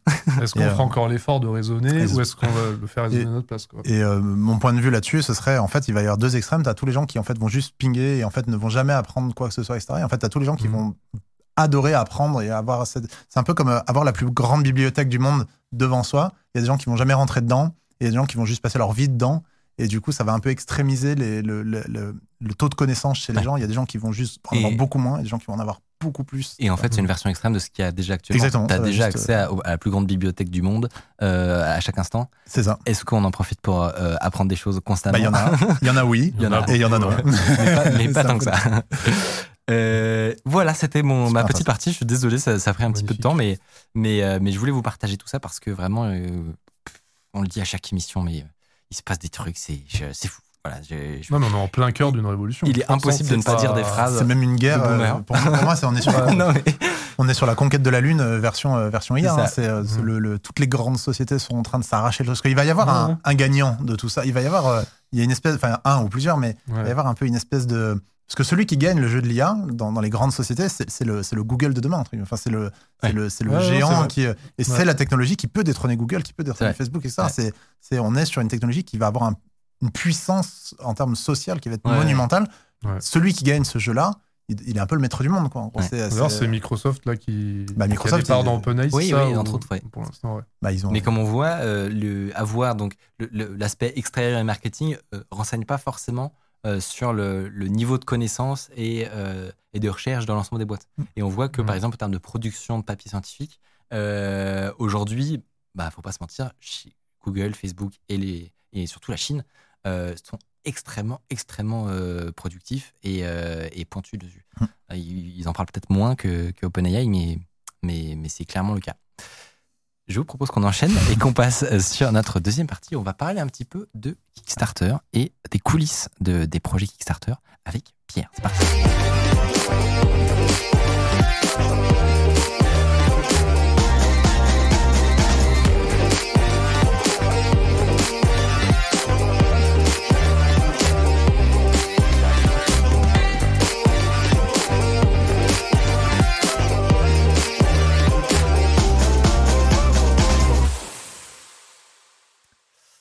Comme je vous le disais, on va pouvoir parler de, de plein de choses à propos de Kickstarter et des coulisses.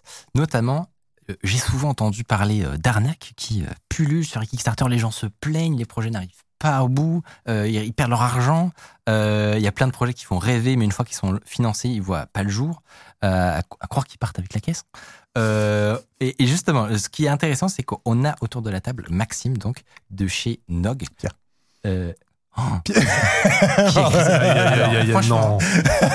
J'ai une, euh, j'ai une doléance, c'est que c'est écrit dans, le, écrit, dans mon runner.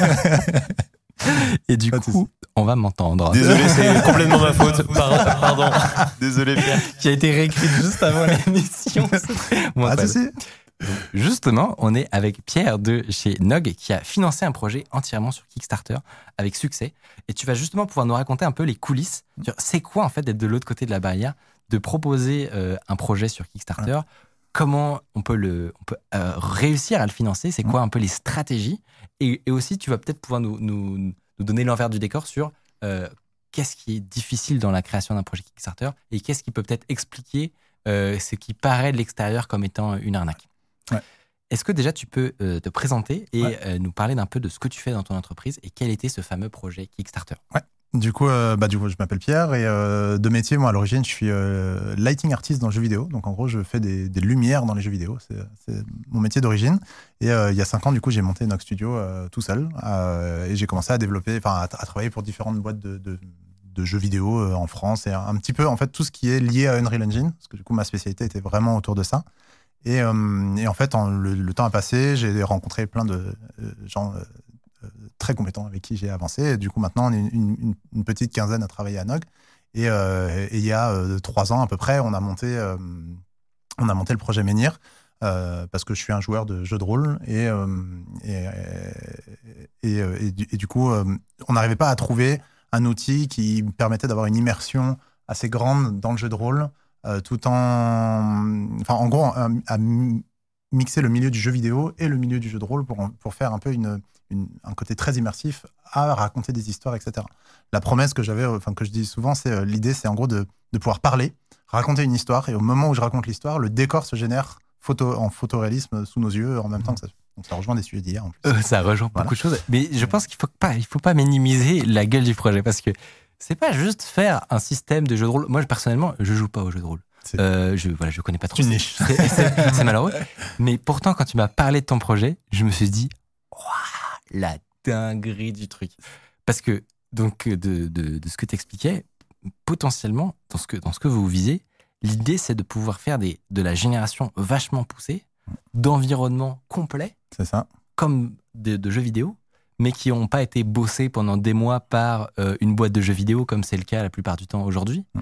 mais qui seraient généra- euh, générés dynamiquement sous nos yeux. Ouais, en gros, ça, ça rejoint. euh, Enfin, c'est deux choses. C'est de un de la génération procédurale pour que ce soit rapide à faire. Qu'en gros, on a une première version rapide. Et la partie qui est en plus complexe par rapport à ça, c'est en gros de pouvoir tout modifier après, d'aller pouvoir changer le brin d'air, d'aller pouvoir changer l'arbre, etc. C'est-à-dire que l'utilisateur, sans compétences particulières, doit pouvoir rentrer dans l'outil super facilement, générer un monde, euh, changer un arbre, euh, rajouter des objets, etc. Et, euh, et pouvoir jouer dedans ou, ou faire n'importe quoi dedans. En fait, on s'en fiche, le, temps qu'il s'éclate dedans. Ouais. C'est le but. Et, euh, et en fait, c'est un, un projet qui, du coup, est très technologique, en fait. Enfin, il y a une couche technologique très importante dedans, parce que l'idée, c'est de. c'est, alors, du coup, c'est sur Unreal Engine, mais c'est toute la partie euh, bah, procédurale déjà. Et quand on fait du procédural réaliste pour qu'il soit à la fois beau, euh, parce que du coup, on essaie d'avoir une cohérence visuelle euh, pour que bah, tout, Tout soit- soit tout soit instantanément stylé. et qui en plus est dynamique par rapport à la météo, qu'on puisse faire pleuvoir, qu'on puisse mettre de la neige, qu'on puisse mettre du vent, que quand on met du vent, les feuilles elles bougent, quand on, quand on met de la neige, les feuilles elles bougent dans la neige. et tout ça, mais en fait, ça demande beaucoup de, de- de couches. Et, euh, et on est en train de voilà, on est en train d'avancer sur ce projet-là. Et euh, Moi, ce que j'ai instantanément pensé quand tu m'en as parlé, c'est alors, euh, moi, je, je suis très chaud de faire des jeux de rôle là-dedans, mais je veux faire tout en fait. Je veux, je veux, euh, j'en sais rien. Moi, si, si j'ai un- un- une entreprise virtuelle, tu sais, où, où on fait du télétravail, je veux qu'on fasse nos meetings dans, dans ça, Ah. quoi. En fait, c'est complètement. C'est euh, en fait, on a attaqué le projet par un morceau euh, qui était le jeu de rôle, qui est le. Ça fait partie de la stratégie. J'y reviendrai plus tard. En gros, on- notre- le projet est gros, en gros, parce que on, fait pas un jeu, on fait un- vraiment un outil. Et en fait, cet outil-là a plein de développements possibles. On a attaqué par une niche parce qu'on la connaît. Et, euh, et en fait, c'est ça. C'était euh, passionnellement entre guillemets, c'est ce qu'on avait envie de créer et pour, pour donner vie à ce truc-là et puis pour, pour, trou- pour- pardon, pour trouver de l'argent, il faut, euh, faut, faut attaquer par un, par un morceau. Et du coup, on a, on a pris le parti pris du, du jeu de rôle, mais évidemment, ça s'étend très vite à plein de, jeux- de jeux, parce qu'à- enfin à plein d'autres choses, parce qu'à partir du moment où je peux générer un décor euh, photoréaliste, euh, bah ça, alors déjà le, ce qu'on appelle le wargame, dans tout ce qui va être les figurines, les jeux, les jeux de petits soldats entre guillemets, ou les Mhm. Warhammer ou ce genre de choses, ça va très vite aller dans ce, dans ce genre de catégorie. Après, on peut même avoir tout ce qui être, je sais pas, par exemple, même pour l'armée, par exemple, j'imagine qu'ils n'ont pas de simulateur photoréaliste euh, où ils appuient sur un bouton, ils ont un nouveau décor euh, euh, sous la neige, scratch. from scratch, Mm. euh, euh, qu'ils peuvent mettre en VR, par exemple, et simuler dedans. Je pense qu'ils n'ont pas forcément ce genre d'outils parce que c'est des technologies qui demandent des compétences liées au milieu du jeu vidéo. Ouais. Que, en fait, eux, j'imagine, ils n'ont pas forcément. Alors, je, je sous-estime pas du tout l'armée, mais c'est dans, le sens de. C'est tellement spécifique que Ouais. du coup, il y, a des- il y a des chances qu'ils aient pas ce genre de choses. Et en fait, on peut très vite étendre à beaucoup, beaucoup de sujets. Donc, euh, Moi, voilà. j'ai envie de te dire, euh, tu mets une étiquette métaverse Euh, et, et instantanément, tu vas trouver de l'argent. En fait, c'est deux sujets qu'on évite beaucoup Oui, parce sais. que parce que en fait, on les, on, les- on les déteste dans leur façon dont ils sont amenés aujourd'hui sur le monde. Le- alors, il y a le, le sujet NFT et le sujet métavers. C'est les deux, les, Mhm. les deux trucs. Et tout le monde nous demande est-ce qu'il y aura moyen. En fait, dans, dans les faits, dans les faits, il y a des choses qui seraient possibles, mais en fait, il y a des choses qu'on ne veut pas. Et du coup, euh, la- l'aspect métavers, est-ce qu'à la fin, ce serait un métaverse concrètement dans ce qu'on appelle un métaverse aujourd'hui? Oui, ce, ce serait le cas. C'est des gens qui jouent à plein d'univers différents sur le même outil, euh, chacun dans leur univers. Et ça, oui, c'est ce qu'on appelle un métaverse. Mais en fait, aujourd'hui, métaverse est connoté euh, principalement à cause, grâce, je sais pas, à Facebook, Ouais. enfin Meta du coup, qui, qui a fait leur métaverse. Et c'est un peu un truc dans lequel euh, on, on- on- qui a toutes les vibes un peu de Second, Year- second Life, et Ouais, tout ouais. ce genre de choses, un peu très peu marketing. ou- potentiellement badant. Et du coup, Ouais. tu, en gros, tu vas faire comme euh, Apple, c'est-à-dire ne jamais dire le mot, mais avoir tous les aspects cool Ouais, potentiellement. en fait, tout que- tout ce qui nous intéresse dans ces concepts-là et qui font que c'est. Parce que le métaverse, aujourd'hui, euh, tout le monde est en mode est-ce que c'est bien le métaverse Et en fait, tout le monde prend l'exemple de Facebook. En fait, Qui est le plus pourri Qui- des qui est probablement un des plus, euh, aujourd'hui, plus mauvais de ceux qui existent. Et en fait, on Ouais. parle pas de plein de métaverses qui existent et qui, en fait, sont ultra cool. Et euh, le, le métaverse a plein de, de très bonnes euh, choses qu'il faut prendre, mais en fait, c'est juste que c'est marketé d'une certaine façon. Ouais. Et puis, il y a tout un système économique qui est derrière, etc. Enfin, Mm. le côté de je vais te vendre des terres sur des terrains et des machins qu'on voit partout, je vais te vendre des t-shirts parce que je veux que nos, nos marques soient machin. Enfin, c'est des trucs que. Alors que On, on a beaucoup de mal avec ça, quoi. C'est- Alors que toi, le projet est plutôt généreux puisque n'importe qui peut, en, en à, terme, en tout cas, euh, générer son, son propre monde, etc. Ouais, en, en gros, nous, c'est vu qu'on est des joueurs de jeux de rôle, etc., on voulait faire un jeu qu'on voulait jouer, qu'on voulait construire, etc. Et, et le truc le plus important à nos yeux, c'est euh, euh, le- le- la partie communautaire où, en gros, il faut que les gens puissent créer des histoires à l'intérieur, s'échanger des histoires et s'échanger, qu'ils puissent créer des mondes et s'échanger des mondes entre eux. Et ça, c'est une des parties qui est, la, qui est les plus complexes de venir, parce que du coup, non seulement il faut qu'ils puissent générer tout, mais il faut qu'ils puissent se l'échanger. Oui. Et, euh, C'est le côté modulaire et, euh, et plateforme d'échange, en fait, et- exactement. qui rend tout le truc euh, fou. Et le truc, c'est que générer un monde de cette qualité-là, si on fait pas des choix, euh, en fait, ça fait vite des terras en fait de data. Et, euh, et en fait, il faut des solutions techniques euh, particulières pour pouvoir Ouais. s'échanger ça rapidement, etc. Et potentiellement sur des machines euh, pas forcément ultra puissantes, pas forcément avec des stockages de malades, etc. Donc il faut, il faut trouver des solutions techniques. ça a l'air bien béton. Je vois Maxime qui, Ouais, non, j'essaie de- qui hallucine devant le truc. Ouais. Bah, c'est ouais, c'est un, c'est un- J'ai du mal à voir comment c'est possible. Bah déjà une grosse partie de la data, par exemple, euh, donc par exemple là on voit on voit des donjons à l'image, la génération des donjons, euh, par exemple c'est pas quand on va l'échanger avec quelqu'un un donjon, ça va pas être asset par asset, ça va être euh, d'abord une seed qui va être envoyée de voilà c'est ça le donjon qu'on a généré, du coup on va en fait on va le régénérer en local pour que les gens puissent l'échanger et après on va on va juste s'envoyer les modifications qu'on a fait, mais en fait si on n'a rien modifié le, le fichier pèse pas Oui. parce que du coup on n'envoie que le l'acide en fait. C'est en- Git, Hmm. en fait. Exactement. et du coup euh, et, du- et du coup voilà. je me suis un peu perdu dans le Non, non, non. dans le sujet mais Euh, et justement, si on, si on en revient euh, à l'origine du, du projet, euh, c'est un projet que tu as fait financer sur Kickstarter. Ouais. Euh, où vous avez récolté 600 000 euros, ce qui est quand même pas rien. Pas mal. ouais. Euh, et, et justement, je, je trouve ça intéressant de- de- d'avoir un petit peu le- l'envers du décor. Pourquoi est-ce que toi tu décides de mettre ça sur Kickstarter? Ouais. Et comment ça se passe quand voilà, tu te réveilles un matin, tu te dis Ok, j'aimerais récolter énormément d'argent euh, sur cette plateforme? Comment comment c'est possible? Alors, il y a plein de choses. Déjà, il faut imaginer que euh, l'idée, la question d'origine, c'est comment on finance ce projet-là. Kickstarter n'est qu'un un des moyens de financer. Il y a plein d'autres moyens.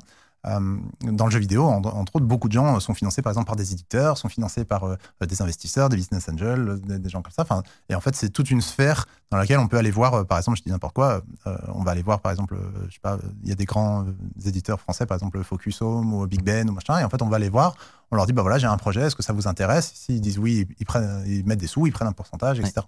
Je caricature un peu le, Ouais. le- le milieu, mais c'est à peu près ça qui est.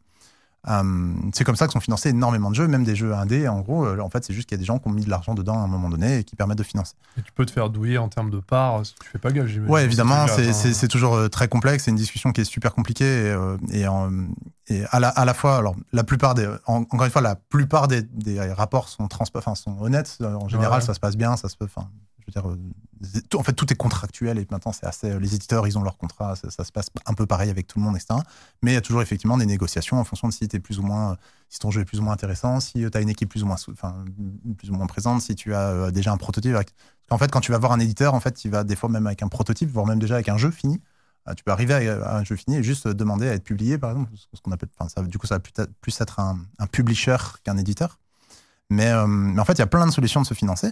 Et du coup, dans le cas de Menhir, euh, à l'origine, on, euh, en fait, on est passé par plein de choses. Euh, au tout départ, c'était pas censé être un gros projet. On, a- on était parti sur, c'était censé être un tout petit projet. C'était juste, Comme d'hab. c'est ju- c'est juste, c'est parti en couille. 600K. Ouais, ouais. En fait, au tout départ, ça devait être juste euh, des décors qu'on affiche en VR. En gros, donc c'était un projet VR déjà à l'origine. On mettait le casque et en gros, on faisait une partie un peu. euh, vous voyez un peu le loup-garou. Oui. Euh, vous êtes autour d'une Mhm. table et en fait, euh, bah, dans le loup-garou, vous avez une forêt qui, qui apparaît quand vous faites. En gros, vous jouez dans une forêt et du coup, ça vous met dans l'ambiance. Et ça, en fait, c'est très simple à faire. C'est honnêtement, ça- c'est vraiment super simple. Et du coup, on est parti de là. Puis après, on s'est dit, ah, ce serait cool quand même de faire un peu plus ça, un peu plus simple. Et en fait, les années passant là-dessus, en fait, le projet s'est ultra complexifié. Et du coup, euh, au début, il devait pas coûter beaucoup d'argent. Donc, j'avais prévu de l'autofinancer. C'est-à-dire que Ouais. c'était censé être le studio qui payait, qui allait le financer et on allait le tester. Euh, parce que ça, c'était notre avantage. C'est que nous, on a une autonomie financière euh, de par la sous-traitance. parce que du coup, Nog, du coup, est sous-traiteur, enfin, sous-traitant dans le jeu vidéo, en art principalement, pour plein de studios, euh, Dontnod, Cyanide, Electronic Arts. voilà, on, on en fait, on en fait pas mal. De petits noms, hein. Oh, voilà, c'est. enfin, c'est- Après, euh, euh, c'était, c'était ça l'activité d'origine. Ouais. Et, euh, et du coup, c'est avec les bénéfices qu'on a fait là-dessus qu'on finance des petits projets. C'est pas le premier projet qu'on finance, mais c'est le premier qui a vu le jour. Voilà. Ouais. T'avais une trésor de dispo. euh, Ouais, c'est ça. Et puis à l'origine, c'était quelques, c'était censé être quelques euh, Mhm. dizaines de milliers d'euros. Ça devait, ça devait aller. Euh, on a fait, on a fait, en gros, on a fait un jeu VR avant, deux jeux mobiles et Menhir, et aucun de tout ce que j'ai dit avant n'a existé. Ça sortira peut-être un jour, j'espère, mais euh, c'est- Ouais, ouais. c'est pas, c'est pas le premier tir, on va dire. ouais. Et, euh, et du coup, la question, c'est OK, bah, on, Menhir euh, commence à devenir costaud, on a besoin de grossir en staff, comment on le finance? Et le premier choix qu'on a fait, en fait, c'est moi, j'étais en contact avec un, avec un, un, un investisseur, en gros, et ça faisait longtemps qu'on travaillait ensemble et tout, et, et je voulais. euh, j'avais, très envie qu'il participe au truc et tout. Enfin voilà. Et on avait commencé là-dessus. Et en fait, la relation, en gros, on est arrivé jusqu'au stade des négociations de parts, etc. Et à ce moment-là, ça l'a pas fait. Euh, je vais pas rentrer dans le détail, etc. Mais en gros, Oui, ça comme ça fait. A souvent, été, euh, ça a été euh, une grosse, euh, une grosse Déception, déception, à ce ouais. moment-là. En mode, bon bah, on repart à zéro. euh, en fait, le, le, le- la- Le- le projet va pas projet arriver va, pas décoller. On Ouais. va pas y arriver comme ça. Donc là, c'est et du coup là, on avait déjà un proto. On avait déjà quelque chose à, à montrer à peu près, en tout cas sur l'idée. Mais c'était, je vous dis ça, il y a deux ans, deux trois ans en arrière. Et après, du coup, on a dit, ok, maintenant, qu'est-ce qu'on fait? Pile à ce moment-là, du coup, je me suis associé avec deux autres personnes. Euh, Vincent, qui est déjà venu ici, euh, qui, est, qui, est, qui est mon directeur technique, et euh, Fabien, euh, qui lui s'est principalement occupé d'ailleurs de tout le Kickstarter. C'est surtout lui qui, qui s'est occupé de cette partie-là, et qui est beaucoup plus sur la, toute la partie marketing, client, etc. Sur, euh, enfin, voilà. Et, euh, et en fait, on a beaucoup réfléchi. Et honnêtement, c'est, euh, on est des gens qui adorons le débat, donc on a débattu pendant des dizaines d'heures sur c'est quoi la stratégie qu'on va faire. Et le Kickstarter était évi- évidemment dans, le, dans, le- dans les sujets. C'était pas le seul, mais c'était dans les sujets. Le problème de Kickstarter, c'est quand même quelque chose de très risqué. Parce qu'en fait, si tu y vas et que tu rates, c'est fini. C'est-à-dire que Bah, j'exagère un peu, mais si tu as un échec face à la communauté, en fait, ton Ah ouais. projet, il est un en peu. termes euh, d'image, t'es au fond, quoi. c'est mort en fait. Ouais, C'est- compliqué de le vendre après un éditeur. Il va dire ouais, mais tu l'as fait sur, Mhm. sur, sur Kickstarter, Ah ça n'a pas ouais. marché. C'est un peu moi tout double, quoi. Soit ça marche, soit t'es Exactement, c'est un peu risqué. Et, euh, et on savait aussi que ça prenait beaucoup de temps et d'énergie parce qu'il faut imaginer que euh, ça, faire un Kickstarter, c'est pas du tout gratuit. Euh, faut- Ok. on Ah, en- tu veux dire, pré- enfin, tu vas en parler, mais préparer la ça. campagne et tout. ouais. préparer la campagne, puis même la campagne en elle-même a un prix, le Ouais. budget de communication, etc. Voilà. Et euh, on, on va arriver sur la stratégie parce que c'est très, très intéressant. Et, les, hum, et du coup, Kickstarter a été une des possibilités. Notamment, je le conseille pas à tout le monde, c'est parce que nous, notre niche est accessible sur Kickstarter. Le RPG, c'est facile sur Kickstarter. Enfin, c'est facile. Il y a beaucoup Il y a de gens, monde, ouais, il y a ouais. du monde, il y a des jeux de rôle, il y a des gens dessus. La, la communauté existe. Je sais pas si par exemple demain vous faites, euh, euh, vous êtes vendeur d'aspirateurs, je suis pas sûr que votre communauté soit sur Kickstarter. Ouais, ouais. Peut-être. Je, je comptais me euh, reconvertir, justement. Enfin, du coup, je suis un peu déçu. Voilà. En, en vrai, euh, j'ai vu l'autre jour un projet qui a récupéré plus de 2,5 millions de euh, cuvettes de toilettes, par exemple. Et du coup, euh, c'est- vraiment, c'est, c'est- faudra les trouver, mais il y a vraiment de tout et de rien Ah sur ouais, Kickstarter. Et il y a des trucs de fou. euh, et la plupart des technologies, enfin, il y a beaucoup de technologies qu'on utilise aujourd'hui, etc., qui sont à l'origine des projets Kickstarter. Vous le savez pas, Ouais. mais il y a plein de jeux que vous avez joués qui sont, euh, qui, qui, qui existent, qui sont des projets Kickstarter. euh, Genre, t'as des exemples exemple, ou- euh, Darkest Dungeon, par exemple, ou euh, euh, bah, le plus connu de tous, c'est euh, Pas le truc dans l'espace ah si, dans l'espace. euh, euh, évidemment, j'ai un blanc, j'en ai parlé toute la journée, j'ai un blanc aujourd'hui. Euh, Star, Citizen, Star- Star Citizen, voilà, voilà, ouais, merci. ouais. Qui est euh, le, plus, le plus connu, je pense, des projets Mhm. Kickstarter. Et, euh, mais en fait, il y en a plein. Si vous regardez la liste des projets, euh, la liste des projets de jeux vidéo qui existent grâce à Kickstarter, c'est genre dans, dans la scène indépendante, c'est un projet sur deux, il vient Ouais. d'un Kickstarter. Ouais, et même dans le jeu de plateau, la plupart des jeux de plateau viennent aussi beaucoup de Kickstarter parce que c'est une niche qui fonctionne beaucoup au Kickstarter. Et je crois que Oculus Rift est aussi Oculus un, vient projet Ouais, Kickstarter, ce qui n'est pas rien tout de même. clair. Mais vraiment, vous avez tout. Vous avez des projets de stylo, des projets de machin. C'est, vous avez même des projets de patates, de salade de patates. et du coup, ça c'est plus un troll. Je, je crois qu'ils ont la référence. Enfin, ils ont le, ils ont, ils ont un- le- la petite blague. Euh, mais voilà. Et du coup, tout ça pour dire que le Kickstarter, c'est une, c'est, une- une- un choix, c'est un choix marketing de niche de dire, ok, on va aller sur ce, sur, sur ce type-là pour, euh, on va prendre les risques d'y aller. Donc c'est déjà ça la, la première grosse discussion pas. une des premières. euh, une, parce que une des grosses volontés qu'on avait pour Minir, c'est que nous, on voit le potentiel de Minir, mais c'est très difficile de l'expliquer à un éditeur, etc., quand il voit rien. C'est-à-dire, lui, il voit juste des chiffres, il dit c'est coûteux Ouais. et euh, ça va être rentable dans 10 ans. Euh, c'est un, peu ça qu'il qui, qui voit. Et en fait, les chiffres, ça ressemble à ça. C'est en gros, on va investir pendant pas mal d'années. Ça fait déjà 3 ans qu'on investit dedans. Et en fait, on a, on a toujours pas gagné un euro, entre guillemets, avec, parce que euh, on fait que autofinancer. Enfin, en gros, tout l'argent qu'on récupère, pour le moment, on le remet dans le projet. On va faire ça pas mal de temps, pendant, pendant pas mal d'années. Le but étant d'avoir un projet solide après qui, Ouais. qui marche. Mais du coup, ça, un éditeur, il faut imaginer qu'un éditeur, il, il part à 3 ou à 5 ans. C'est-à-dire, quand il rentre dans une boîte, 3 ans après, il ressort avec une plus-value. Ou Mhm. 5 ans après, il ressort avec une Ouais. plus-value. Et c'est ça les contrats avec les éditeurs. Et nous, à 5 ans, on a, on a, on a, c'est très difficile de savoir si notre projet. Le, Il va gagner bah, de l'argent pas. et le problème, c'est que si c'est pas le cas, s'il ne gagne pas, en gros, c'est la boîte qui se dilue pour vendre, enfin pour être, pour euh, qui se- Euh, en, gros, le- en gros, la rembourser boîte l'investissement. vend ses parts pour être rachetée par l'éditeur. Et c'est ce qui permet d'avoir des euh, rachats agressifs. Euh, c'est en gros, le, le- le- le- la boîte va être vendu à la personne qui avait mis de l'argent et qui doit partir et se rembourser. Se faire vampiriser. C'est un peu complexe ce schéma-là, mais, mais voilà. C'est comme ça qu'on peut, en gros, se faire voler la, la société sur ce truc. Donc on avait très très peur de ça. Et donc, on avait une grosse volonté de vouloir rester indépendant parce qu'on avait une vision long terme du truc en se disant il faut qu'on le fasse et qu'on reste indépendant le plus longtemps possible. La structure étant stable, on continue, euh, on va essayer comme ça. Donc Kickstarter, pour nous, c'était le bon plan. Et alors, comment tu fais? Parce qu'à ce moment-là, personne te connaît. Comment tu fais pour, Exactement. de zéro, te faire connaître? C'est ça, c'est un des gros trucs, c'est que souvent les Kickstarter, euh, dans 75% des cas, enfin j'ai pas des stats précises du tout, mais dans beaucoup de cas, c'est des gens connus ou des boîtes connues qui font des Kickstarter et qui vont, euh, ou alors qui sont, en sont à leur euh, dixième Kickstarter par exemple, qui font des gros succès. Mais euh, les gens qui arrivent de nulle part et qui créent un projet ont beaucoup plus de mal à décoller parce qu'en fait ils doivent, ils sont pas crédibles en gros tout simplement. Euh, et en fait, le fait d'être youtubeur, par exemple, ou le fait de machin, il y a beaucoup de youtubeurs qui financent des projets comme ça, euh, etc. Parce que bah, ils sont Ouais, publics, donc les gens leur font confiance, donc les gens euh, sont, acceptent de mettre Mm. de l'argent. Nous, on n'existait pas sur Internet quasiment. Enfin, on avait un site web que moi je partageais dans la, dans la communauté du jeu vidéo, mais en fait, personne publiquement ne connaissait six mois avant qu'on annonce quoi que ce soit. Et du coup, on, on a fait ce qu'on appelle une pré-campagne. Donc, en gros, c'est trois mois avant le lancement, on a commencé à communiquer sur Mania. À construire une commu, quoi. Exactement, à construire une commune. Le but étant de récupérer des euh, mails, le plus de mails possible. Ok.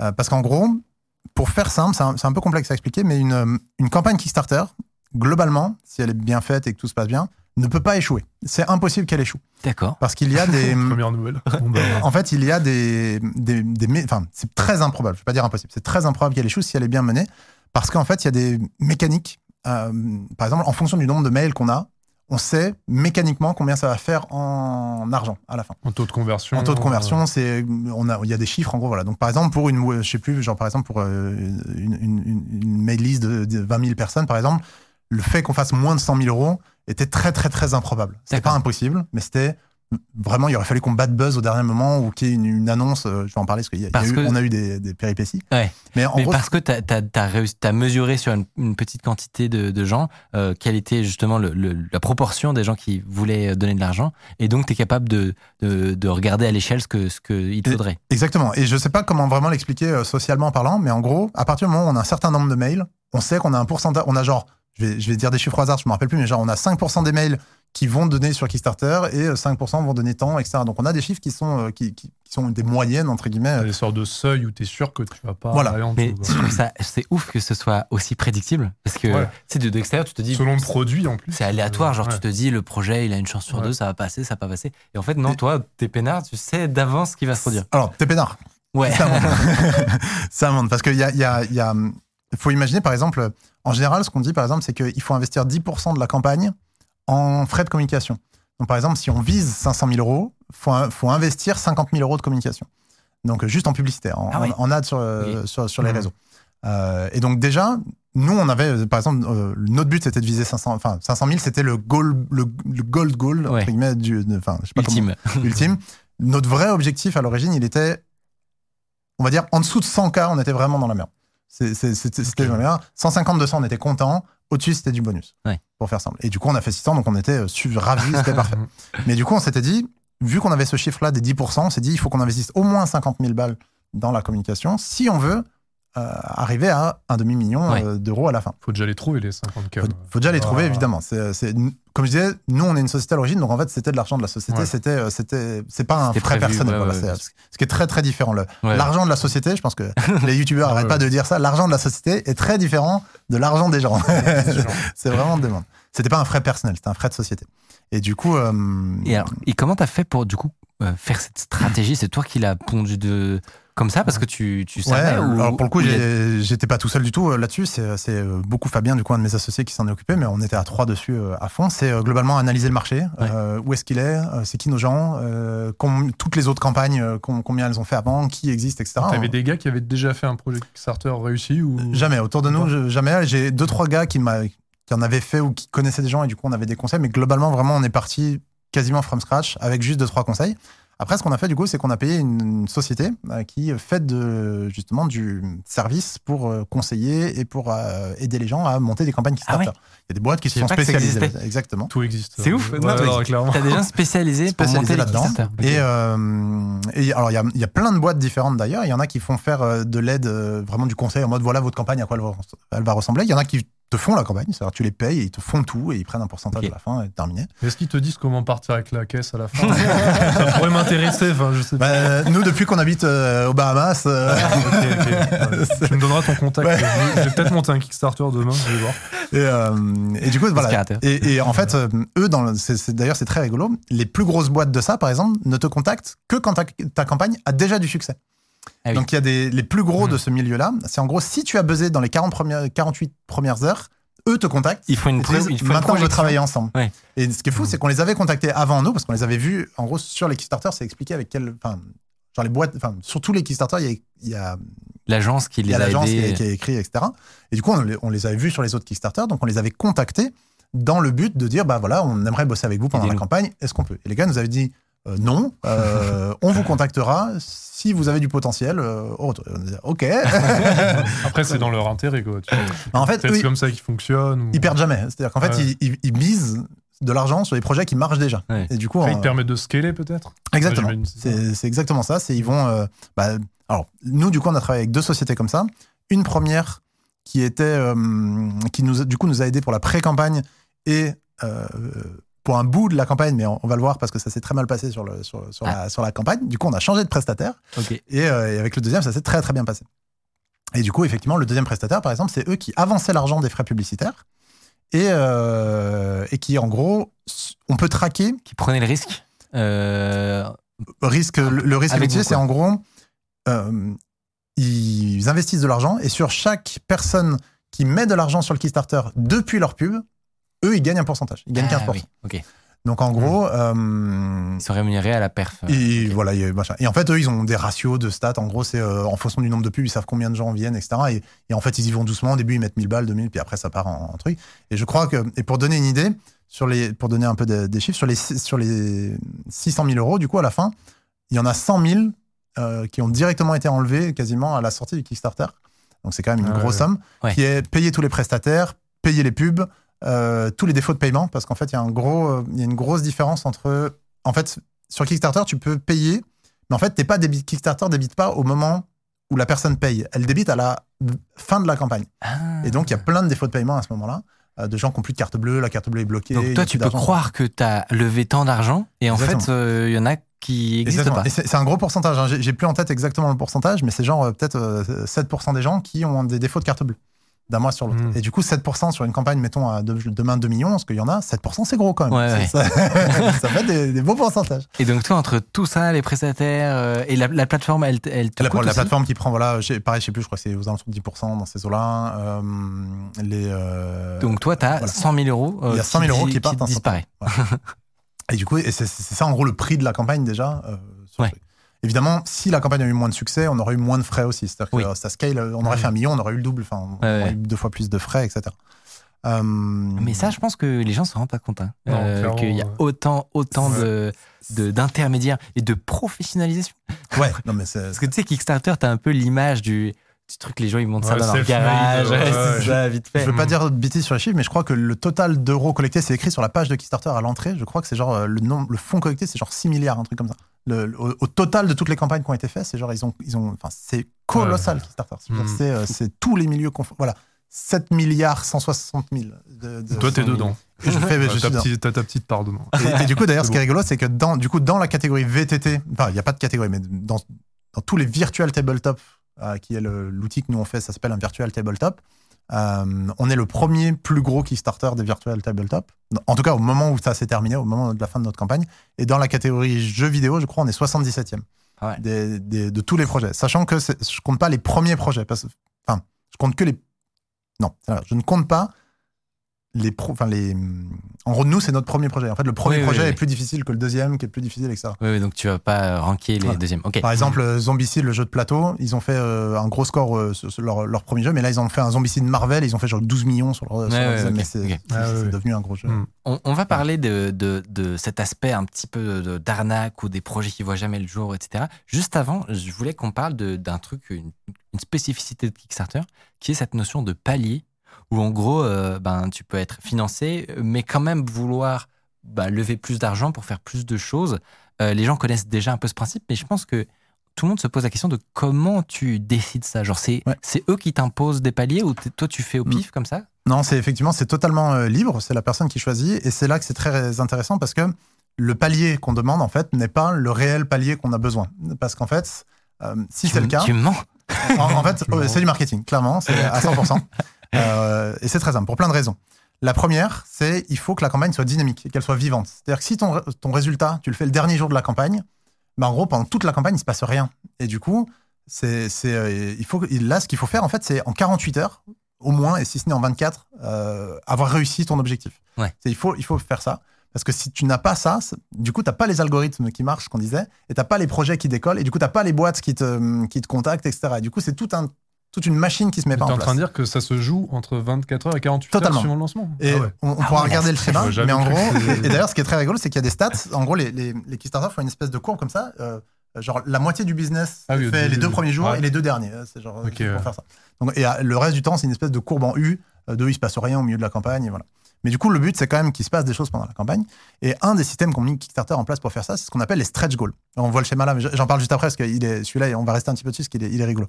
Et, euh, et du coup, c'est ce qu'on appelle les stretch goals. Donc en gros, c'est à chaque fois qu'on atteint un certain score, ça débloque des nouveaux euh, éléments de l'outil, du jeu, etc. Que t'avais pas communiqué ou? Euh, nous, on n'avait non, pas. que tu vas euh, développer ouais. C'est ça qu'on va développer. En gros, c'est des trucs. euh, ok, bah maintenant Ah, oui. qu'on a réussi tel goal, euh, on a fait plus que prévu, donc on vous débloque ça. en Ah oui, t'as plus de budget donc tu peux Donc on peut faire ça. Et du coup, nous, on avait prévu des stretch goals avant, donc ça se prévoit, hein, évidemment, c'est toute une stratégie. Et du coup, le but, c'est d'avoir les trucs les plus intéressants possibles où les gens se disent Ah, il faut absolument qu'on arrive à débloquer Oui. ça, comme ça on l'aura dans le jeu, ça va être trop bien. Bah oui. Et, euh, et donc, on en- et le but, c'est d'en débloquer régulièrement dans la campagne. C'est-à-dire qu'il faut que ça, que, ça, ça pète souvent pour qu'en gros, nous, on puisse faire une annonce sur Facebook, une annonce sur machin, Mmh, de la pub. ouais. Ah, troisième stretch goal qui a été pété, euh, c'est super, merci les gars, etc. Et en fait, ça, c'est de la communication. Et du coup, ça, il faut que ça arrive, genre, euh, pendant, pendant les 30 jours, il faut que ça arrive régulièrement. Et nous, on a eu une chance de ouf, c'est que du coup, on en a, on a- voilà, c'est ça les stretch goals. Et du coup, bah là, nous, par exemple, les premiers, le, donc le premier était à 45, c'était le, le goal euh, de base. Après, il était à 75, un 100, et on voit qu'il y a que 25 000 là qui, écartent- qui, qui séparent les trucs. Le but, Mm. c'est que ça aille vite, justement. Ouais, ouais. C'est qu'on rythme fort la campagne. Et plus on avance, plus ça s'espace, en gros, pour Ok. nous, parce que les, à chaque fois, les, les, Il y a une, une inertie. voilà, il y a une inertie Mm. qui, est- qui, qui se- Et du coup, on s'en est super bien sorti, par exemple, là-dessus, parce qu'on a débloqué jusqu'à du coup un demi-million. Le seul qu'on n'a pas débloqué et qui restera un mystère, c'est celui à un million. Du coup, euh, c'était Ah ouais. notre. euh, Mais c'est vrai que les gens Guilty savent pas à l'avance euh, chaque euh, palier. Euh, alors ça dépend, Parce que- des, ça dépend des campagnes. Tu peux le cacher, Ouais. tu peux le montrer. Euh, nous, je crois qu'on en montrait une partie, mais si pas tu le veux 1 mettre million. l'eau à la bouche, tu dois quand même dire Exactement. le truc. Quoi. Ouais. Donc, euh, Et euh, parce qu'il faut que les gens puissent justement s'investir en disant il nous faut absolument ça. Mais là, le million, t'as pas précisé. euh, J'ai pas précisé ce que c'était, c'était une surprise. Et si on l'atteint pas, et du coup, c'est parce que c'est un truc qu'on pourra faire plus tard, c'est un truc qu'on pourra garder. Et du coup, on, Mm. on a gardé la surprise. Pour le moment, personne n'est au courant à part, à part les gens. Même je crois que la plupart des gens de Nog ne savent pas ce que c'est le million. Ah oui. Du coup, c'est rigolo. Et le, ben, je me suis perdu le. Et tu, tu parlais aussi de- de- d'un graphique. Euh, Euh, du coup, le graphique, euh, c'est très intéressant. Ça, c'est les 30 jours de la campagne, du coup. Donc, euh, 33 jours, si je dis pas de bêtises. On avait rallongé un tout petit peu de quelques jours. Euh, c'est à peu près la courbe qu'on a fait. Euh, c'est la courbe des dons ou des backers. Elle se ressemble, du coup, dans notre cas. C'est pas tout le temps le cas. Des fois, elle se Ouais. ressemble pas. Mais là, en tout cas, elle se ressemble chez nous. Et on peut voir que une grosse partie de notre succès a été au début et les trois derniers jours. Et en fait, là, il y a plusieurs choses. Euh, on voit, par exemple, après le quatrième jour, on voit une, une chute instantanée. On passe de. Euh, j'ai plus- J'arrive pas à lire le, le truc. euh, mais- 47 000, je crois. non, ça doit Non. être moins que ça, mais, euh, mais en Ouais, gros, t'es au plus on bas, passe de il y a quelque ouais. chose à il y a plus rien. Ouais. Et pendant Ouais, cinq jours quasiment, De 8 000 à 1000. Ah oui. on n'a plus rien. Et en fait, ça, qu'est-ce qui s'est passé? C'est en fait le quatrième jour, notre compte Facebook a été ban. Non Et du coup, c'est même pas notre compte Facebook, c'est notre compte Meta a été ban. D'accord. Et du coup, euh, et en fait, pourquoi? C'est parce qu'on est pas- passé par un prestataire qui nous a aidé pendant la pré-campagne. Et ce prestataire faisait quelque chose, on ne sait pas exactement quoi, on n'a jamais su. Facebook n'a pas le droit de nous le dire, donc du coup, on ne sait pas pourquoi. Mais euh, en gros, euh, ils, ils ont détecté une, une- un, un- il faisait des un bots. scam, on sait pas, Ouais. enfin quelque Mais dans chose. les campagnes de pub, quoi, du coup. Dans les campagnes de pub Ouais. qui généraient, parce qu'en gros, ça passait, ça passait par son système, en gros. Ouais. Euh, c'était notre, enfin c'était notre. euh, Tu peux avoir des trucs shady hein, Notre dans la compte, publicité voilà. Facebook. Et etc. on sait pas s'ils traquaient, on sait pas. Bref, en tout cas, Facebook a détecté le truc et euh, on a eu plein d'alertes et tout. On a essayé de corriger et tout dans le live, mais on n'a pas réussi à comprendre pourquoi. Et au bout d'un moment, ils ont dit sanction. Et du coup, La act- panique. actuellement, le compte Meta, du coup, est définitivement ban euh, du truc. Voilà, on est en discussion avec Edbourg. Super on les va. quoi. Ouais. C'est vraiment les professionnels. Et c'est marrant de voir que le... c'est c'est surtout vers la fin, en final, que tu gagnes énormément. Ouais. Exactement. Et en fait, là, alors du coup, il y a plusieurs choses si on peut revoir le schéma. Donc, après quelques jours, après une dizaine de jours, la courbe repart. Et là, en fait, c'est quand on a commencé avec le nouveau prestataire qui, du coup, lançait les pubs pour nous. Donc, déjà, on voit là. Et bien. là où ça démarre d'un coup, en fait, là où on a l'énorme pic au milieu, ça, c'est un article dans Kotaku, qui est genre le plus gros magazine lié au RPG euh, dans le monde. Le Et, euh, voilà. Et quand, quand, on, quand on a eu cette pub-là, instantanément, ça spread de partout. On a eu des articles en russe, en espagnol, en machin. C'est en gros, ça, ça a été une espèce de cascade de, de, de, de- Hmm. de gens qui parlent de nous. Et à partir de là, tout le monde a été au courant, en gros. Et genre, ça, ça, ça a buzzé d'un seul coup. 45 000 euros en un jour. C'était fou. Une dinguerie. Est-ce que c'est un peu là où Ouais, tu t'es dit, ah ouais, là, ça part en cacahuète? Euh, ouais, là c'était fou. Alors après, on savait, euh, ce qui est, ce qui est pas évident, c'est qu'on savait pas à ce moment-là si ça allait durer. C'était juste une journée. En Ouais. fait, quand on est dans le live, on est en mode, oh, ça déchire, on est trop content, etc. Mais en fait, on n'arrive pas vraiment à savoir, à mesurer, un truc, puis on le voit monter, on sait pas. Vraiment, tu refresh la page toutes les secondes. En mode, euh, on en est où, on en est où, et c'est Mhm. fou. Et, euh, et- mais on savait quand même que ça allait être une très très bonne nouvelle.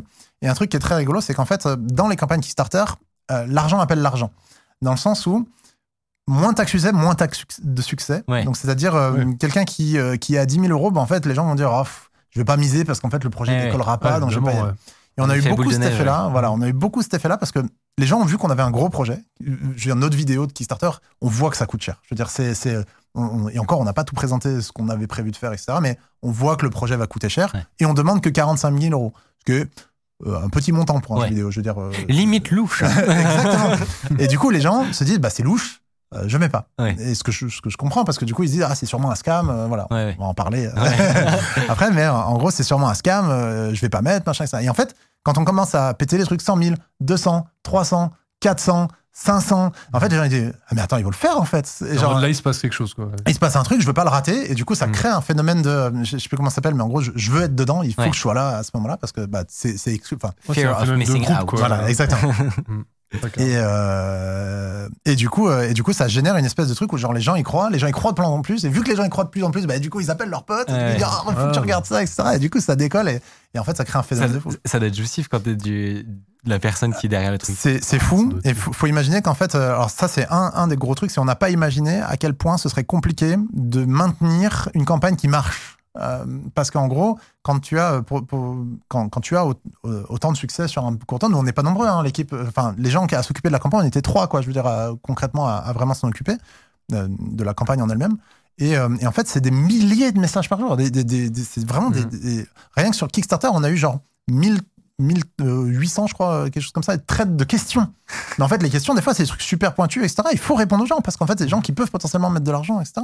Et du coup, et puis en plus, non seulement il faut leur répondre pour eux, mais il faut répondre pour tous les gens qui vont voir leurs questions. Et du coup, Mmh. il faut faire des réponses détaillées, des une, machins. genre- une sorte de FAQ géante, quoi. Exactement, c'est tout à fait ça. C'est En dans fait, le- c'est un job. Euh, Et c'est un job, exactement. Et on a complètement sous-estimé euh, combien de temps ça prenait de répondre aux gens. À ce moment-là, carrément. Je me suis mis à la place des youtubeurs. euh, facile, il suffit de pas répondre. Euh, Voilà, Je réponds plus. Euh, C'est pratique. Mais vraiment, c'est colossal. C'est vraiment, c'est et sur tous les réseaux, parce que du coup, on était sur Reddit, sur Facebook, sur Insta, sur euh, Kickstarter directement, sur Discord, qui était notre plateforme principale. D'ailleurs, n'hésite pas à rejoindre le Discord. Euh, et, euh, et en fait, c'est des milliers et des milliers et des milliers de questions. Est-ce que ton téléphone explosait? En fait, euh, déjà, on le coupait, euh, et c'est juste quand on travaillait, mais c'était. Et puis en plus, c'est en Amérique, donc c'est la... enfin, nous, une grosse partie de nos publics était américain, donc en fait, c'est une bonne partie pas à nos horaires à nous. Et donc, euh, on faisait clairement, enfin, c'était des journées de 16 heures à, à faire le tour du globe, et c'est genre, c'était, c'était vraiment complètement fou. Et, et c'est un des trucs, c'est faut, on a sous-estimé le coût de la campagne. Tu m'as, tu m'as Hmm. parlé d'une anecdote euh, à propos de gens qui auraient fait de la pub pour ton euh. Je sais pas si c'est la même chose de ce, ce dont on a parlé. Ou, euh, oui, c'est ça. Si, c'est ça, exactement. C'est du coup, on est passé par un prestataire qui, en gros, euh, bah, vu que nous, notre compte était bloqué, on est littéralement passé par eux. C'est eux qui ont lancé les pubs pour nous euh, de leur côté. Et c'est eux qui traquaient ça. Donc nous, on y perdait un pourcentage. Oui, Mais l'avantage, c'est qu'on n'avait pas avancé les frais. Et, euh, Et vous avez il y a un compte pas banni. ce Exactement. qui peut être et, pratique. su- et surtout, ils peuvent monter. Mettons que la campagne décolle et elle fait 2, 3, 4, 5 millions, on sait jamais, c'est possible. En fait, il faut imaginer que c'est tout le temps à peu près 10% du montant. Donc si tu fais un million, il faut avoir amené 100 000 balles. Si tu fais 2 millions, il faut avoir amené 200 000 balles. Mais en fait, moi, j'avais pas forcément la trésor d'amener 200 000 euros sur la table comme ça, tu vois. C'est genre, c'est faut Pardon les sortir. Et, et eux peuvent, du coup, t'amener cette trésorerie-là en disant, euh, voilà, ça, ça, ça, enfin, ils, ils avancent en gros. Ah, mais ils te facturent pas à la fin. Ils te facturent à la fin. Ils te facturent ouais. les pubs à la fin. Mais du coup, à la fin, donc à la fin, tu as de l'argent. Du coup, ils attendent que tu récupères l'argent Voilà, du ouais. Kickstarter et tu payes avec l'argent du Kickstarter. Ouais. Le- la question, je pense que Ouais. beaucoup de gens se posent à propos de Kickstarter, c'est à quel point, globalement, on est sûr de la fiabilité des projets, euh, soit parce que il, il peut y avoir de la malveillance derrière, ou c'est-à-dire que c'est vraiment un scam complet, et en gros, euh, et en gros euh, on peut ne jamais voir son argent. Euh, Est-ce que tu sais si la plateforme, elle a des, des manières de réguler un petit peu euh, qui est derrière les projets, et est-ce que c'est des arnaques ou pas? Alors c'est pire que ça, c'est euh, non, et elle s'en fiche, elle se dédouane toute responsabilité en mode on- on- n'est pas concerné par ce qui se passe sur la plateforme entre guillemets en termes de euh, si le projet se barre en- avec l'argent, il se barre avec l'argent. Une fois que quoi. l'argent est débloqué, quoi, ils peuvent, ils peuvent plus rien Et- faire. Quoi. Et le pire, c'est que c'est vraiment dans la catégorie un peu des dons. C'est-à-dire qu'en fait, il n'y a même pas d'obligation légale de fournir le produit. C'est-à-dire Ah que c'est une obligation euh, morale et sociale, Ah etc. Mais euh, il y a, euh, c'est-à-dire qu'en Ouais. gros, euh, si tu veux ne jamais le sortir, euh, personne va t'attaquer. Enfin, tu, tu, y a, y a pas de, tu peux ne pas sortir le produit. Honnêtement, je connais aucun produit qui n'est jamais sorti, euh, etc. Ce qui arrive plutôt, c'est que ça sort, mais que c'est pas la promesse, c'est pas le niveau de la promesse. Et ça, c'est un truc que euh, je pense que des scams, du coup, il y en a peu en vrai. Ouais.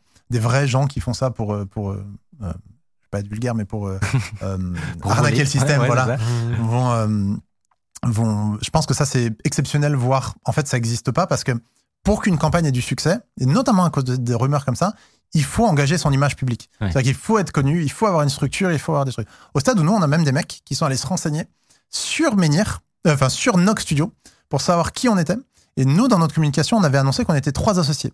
Mais sur les infos du greffe français, c'était pas déclaré qu'on était trois Ouais. associés parce qu'il y a un papier que j'avais pas fait et que voilà, Ouais. et ça, ça faisait pas très longtemps qu'on était associés et du coup, euh, euh, et le gars il m'a dit, je, je, je vous donne pas d'argent parce que sur les informations officielles qu'il y a sur internet, C'est pas cohérent. ouais. vous mentez sur le sur ce qui vous êtes et donc je ne vous fais pas confiance. Je vous préviens. En mode, je vous conseille de mettre à jour. Et si vous mettez à jour et que c'est legit, Je mets de l'argent. je mettrai. mais tant que voilà. Et du Ouais. coup, je me suis occupé des papiers, etc. Et ça a été fait. euh, Donc tu penses que du fait qu'il faut s'engager publiquement, il n'y a pas trop de vrais scams? Je, je pense qu'il y, en- qu'il y en a très peu, ou en tout cas, c'est sur des sommes très petites. Quelqu'un qui fait un demi-million ou un million d'euros, etc. En vrai, il y a obligatoirement une structure, il y a obligatoirement Ouais. des gens qui travaillent derrière, il y a obligatoirement. Enfin, c'est ça- ça- c'est très très difficile de monter à ces scores-là. En fait, c'est Ouais. vraiment un truc qui est. euh, nous, honnêtement, on, a la liste, je crois, de tous les gens qui sont dans notre niche et qui ont, un concurrent. Euh, c'est euh, plus des projets à 20, 30 000 euros que des projets à 500, 600 000 euros. C'est vraiment colossal, 600 000 euros en vrai. Donc, euh, Il y a, a quelqu'un dans le chat qui dit qu'il il a participé à une campagne où le produit est jamais sorti et que euh, il dit bah, il y en a probablement beaucoup. C'est vrai que c'est des témoignages que Ouais. euh, qu'on entend souvent. Du coup, si c'est pas des scams et des gens qui se barrent avec la caisse, euh, comment, enfin, qu'est-ce, d'où ça vient en fait Eh ben, c'est exactement ce que je disais sur le 45 000. Pour nous, c'est pas le, le prix du produit. C'est pas ce que coûte le produit réellement. Nous, Menhir, ça coûte à terme probablement des millions d'euros. Et du coup, c'est juste, c'est un des moyens de s'autofinancer et de gagner du temps, entre guillemets. Mais en fait, si, da- si derrière, on n'arrive pas à avancer, on n'a pas les leviers qu'il faut, qu'on on n'arrive pas à, voilà, à, à on- trouver on- d'autres. à trouver d'autres financements, et machin, bah, en fait, le projet peut juste s'arrêter au bout d'un moment. C'est-à-dire qu'en fait, euh, sur un- même nous qui avons fait un gros score, ça ne nous assure pas une pérennité à 3, 4, 5, 6 ans, etc. Donc en fait, euh, il- c'est très difficile d'obtenir cette pérennité-là, d'avoir le budget complet pour un jeu. Et donc en fait, il y en a qui... euh, en fait, ça, c'est juste la première pierre qui est posée. Plus elle est grosse, plus c'est cool. Et du coup, plus ça offre de la stabilité. Euh, dans notre cas, nous, on aurait fait 100 000 euros. Je serais pas du tout dans le même, dans le même état euh, moralement aujourd'hui, parce qu'en fait, les recherches de fonds pour continuer à Menhir auraient été très, très difficiles. Mais du coup, je trouve qu'il y a une situation qui est très complexe où, à la fois, pour que ton Kickstarter marche, tu dois vendre le fait que ton projet va être fou, qu'il va être énorme, Exactement. euh, qu'il n'y a aucune chance qu'il n'arrive pas à son terme, parce Mhm. que sinon les gens mettraient pas trop d'argent. Bien sûr. Et parallèlement à ça, la réalité, c'est que c'est beaucoup plus compliqué. Euh, la preuve, on a plein d'exemples de projets qui, comme tu disais, euh, arrivent pas à, à survivre, arrivent pas à leur terme. Donc, il y a un côté hyper complexe, une ambivalence. Bah, c'est du fake it. C'est- un peu ça, ouais. Et par exemple, nous, c'est un, truc, euh, un petit, petit truc de backstage, mais il y a une promesse qu'on a fait dans le Kickstarter, mais qui est en fait une promesse qui est vachement difficile à faire. Et euh, on l'aura un jour, mais on l'aura un jour. Ouais. Et genre, c'est. euh, c'est euh, on on- on s'est posé beaucoup la question. Nous, en gros, on est spécialisé dans la génération d'environnement. C'était ça vraiment notre corps à l'origine, cure, c'est la génération de monde. Et, euh, et en fait. Évidemment, pour jouer dans ce, dans ce truc-là, il faut des personnages. Et dans le Kickstarter, on a mis des personnages et des personnages animés. En fait, ça, le coût de ça est très très élevé. Et en fait, oui, je veux des personnages animés dans Menhir. C'est sûr et certain que je veux des personnages Ouais. animés. Mais ils arriveront forcément dans un deuxième temps parce qu'en fait, c'est très. Très coûté Exactement. ouais, ouais. Et du coup, il faut. euh, et, et là, c'est très difficile d'avoir une promesse qui est, il y a des personnages à miner dans le projet. En fait, quand ça va sortir, le jour 1 de la sortie, il y aura pas forcément. Alors, du coup, on est en train de travailler dessus, qu'on trouve des solutions entre temps, etc. Du coup, j'ai bon espoir que ce soit faisable. Il n'y a pas la version aboutie de ce que toi tu. Mais exactement, il n'y a, pas la- il y a pas forcément exactement la promesse comme ça, etc. Donc, Ouais, ouais. c'est, euh, la- on est obligé de promettre des choses et il y a des trucs qu'on promet parce qu'il faut le promettre. C'est-à-dire est-ce que moi, je pouvais, est-ce qu'on aurait fait 600 000 euros si j'avais pas mis de personnage dans, dans le projet? Est-ce que sans Mhm. aucun personnage dans le projet, j'aurais fait 600 000 euros? En gros, il faut, euh, il faut de- euh, vendre un, un truc de fou pour qu'il y ait rien qu'un truc. Genre, tu vois ce que je veux dire? Il faut vendre l'hôtel Ouais. de 5 étoiles si tu veux une chance que la, la maison 3 étoiles ex- Alors que existe. t'es pas du tout sûr de, de faire Mais, le truc, c'est que ça bénéficie aussi aux gens qui participent. Parce que euh, toi, toi qui participes, tu veux, euh, évidemment, à terme, tu souhaites que l'hôtel 5 étoiles arrive. Mais déjà, euh, s'il y a la maison 3 étoiles, en fait, euh, enfin, s'il y a le- l'hôtel 3 étoiles, tu Ce sera content. déjà pas mal, Hyper exactement. content aussi, parce que l'alternative, Ouais, c'est que le truc n'existe pas. T'as quand même vendu l'hôtel 5 étoiles entre temps, quoi. Bah, il faut, ça veut dire que côté utilisateur ou côté participant, il faut euh, avoir cette conscience-là que, eh ben, euh, Toutes les promesses ne seront pas forcément tenues. eh ben voilà, c'est, c'est la, ce que tu vois, c'est la meilleure version possible.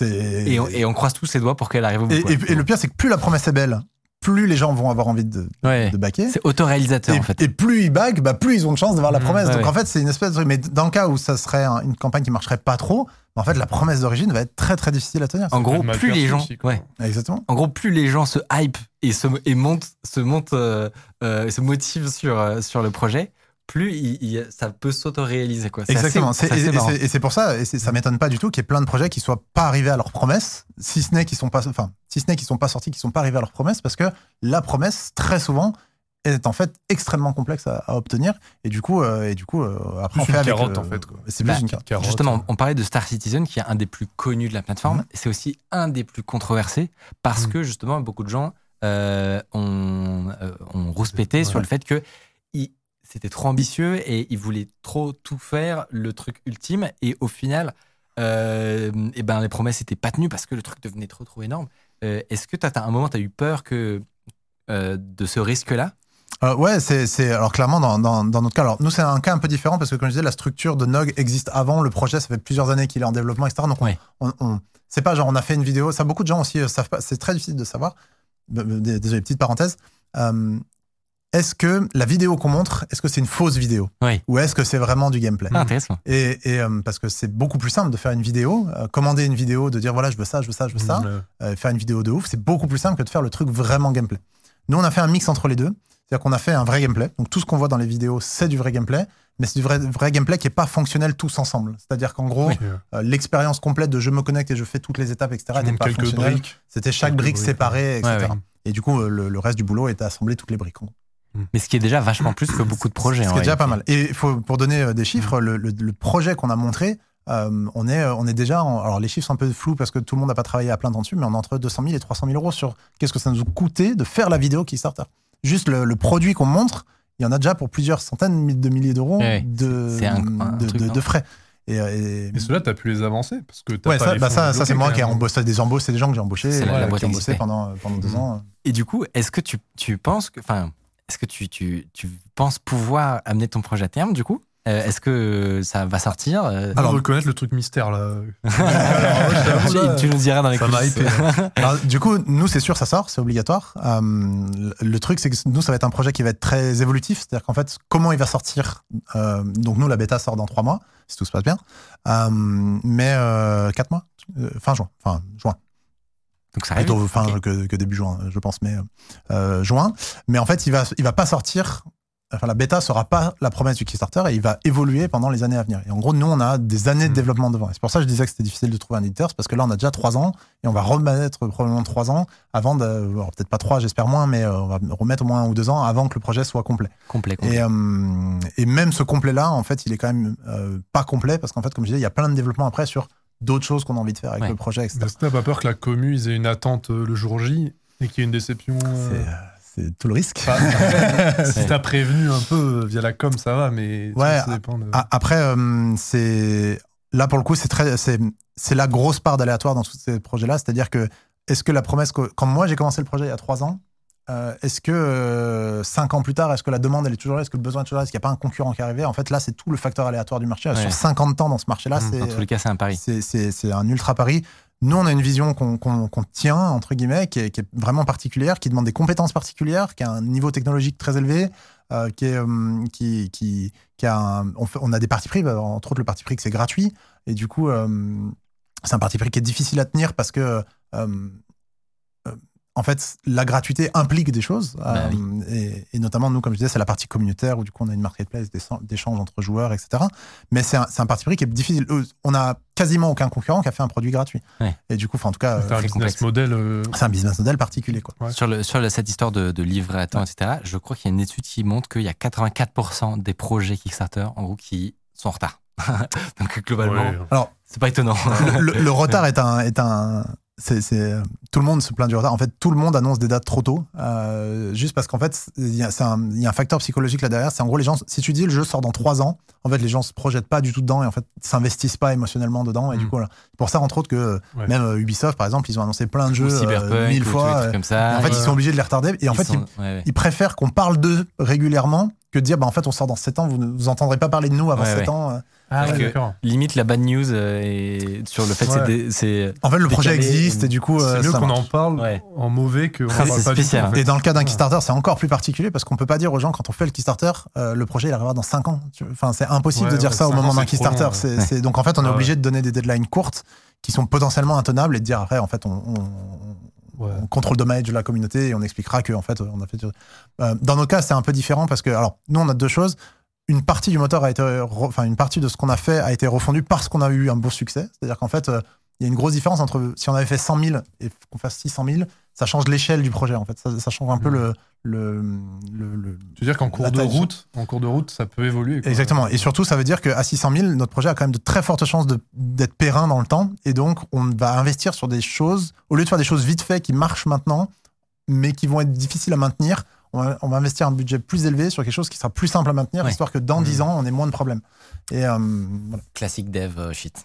Voilà, exactement. Et, et du coup, quand on a fait 600 000, on a dit, euh, les gars, on peut pas, enfin, il faut qu'on prenne des décisions en fonction de ça. Et du coup, on a rework une bonne partie pour De- pouvoir. du euh, cœur. Voilà, du, du bas niveau de, de menhir. Pour la pouvoir, dette euh, technologique. la dette technologique. Exactement. Euh, et un truc dont on n'a pas parlé avant de conclure, parce que c'est Ouais, que cette émission. Bah non, mais je, je savais que cette émission, ce serait, elle, serait- elle serait dense. Mais parmi les trucs que vous faites chez Nog, il y a des environnements virtuels pour de la XR, comme on dit, donc des studios de réalité Ouais. mixte qui mélangent donc du réel et du virtuel. Et donc c'est vous, je le disais tout à l'heure, qui avez créé ce décor. Et donc euh, bah, c'est c'est avec grande joie que- que- qu'on te reçoit à l'intérieur. C'est la première fois qu'on te voit au, au sein de ta création. Ça fait quoi d'être là? C'est très rigolo. Moi, je vois que vous avez gardé les petites boules qui se balancent, euh, Oui. le, le pendule de. On a gardé le pendule, effectivement. Et, euh, Et, et du coup, on a préparé une peu, un petit room tour parce que c'est vrai qu'on Ah. n'avait pas trop montré Ah oui, l'intérieur. parce qu'en fait, t'as modélisé plus que ce qu'on voit euh, Ouais. sur l'émission. quoi. Exactement. Ouais, Donc ça, euh, ça c'est le, c'est comme dans un jeu vidéo en fait. hein. c'est c'est littéralement un moteur de jeu. c'est ça. Donc là, actuellement, euh, la régie est euh, dans le jeu vidéo. Attends, t'as même fait la régie. Ouais, d'accord. Donc non, ça c'est c'est un, un espace. En gros, c'est comme un Ouais. appartement euh, et, et où il y a plusieurs espaces. Donc il y a l'espace d'Underscore que vous voyez là-bas. Euh, il y a également un espace euh, avec euh, les tournages pour Micode que vous n'avez pas encore vu, mais on aura aussi des, un décor virtuel pour ça. Et euh, c'est la, la ville où elle est un peu euh, C'est l'ancienne- mégalo. C'est l'ancienne. ça, ça, c'est l'ancienne. Elle dit plus, c'est la maintenant, c'est un truc des désirs de, ouais, des c'est- petits de- des désirs de domination. Quoi, là, C'est c'est- c'est une ancienne version. Ah, mais c'est vrai, je n'ai même pas réagi dessus. Mais C'est plus la ville maintenant. y a- y a- actuellement, ce n'est plus une ville, c'est un, un aquarium. Euh, mais, mais oui, mais j'ai même pas réagi. Mais à l'origine, effectivement, euh, en attendant de savoir ce qu'il y aurait ici, on avait mis une ville avec des, des affiches. C'est ça. Et Euh, du coup, on a fait deux décors. Il y avait le premier spaceship euh, un peu grand, etc. Que Oui. finalement, on a rework, euh, que, si j'ai bien compris, qui a, qui a été kill avec le temps et qui finalement a été remplacé par celui-là. Exactement. Et, euh, et- et le, le- le point qui était particulier, c'était d'essayer de penser autre chose pour qu'il soit dynamique pour plus tard, pour que vous puissiez en gros faire de l'intégration, euh, euh, faire apparaître des effets, faire des interactions avec le chat, etc. Voilà, ça, c'est un petit aperçu de ce que ça donne pour des vidéos euh, Micole plus classiques. Donc, comme vous, vous reconnaissez, euh, une partie du décor de de l'autre côté. Moi, j'ai une petite question de novice quand même. Ouais. C'est qu'on voit que bon, tu mets un fond vert, du coup, tu arrives à intégrer le truc, mais dans le réel, tu mets des éclairages En fonction de, Oui. de quand même ce que t'as derrière. C'est une pour que galère, ça c'est une galère. C'est une galère.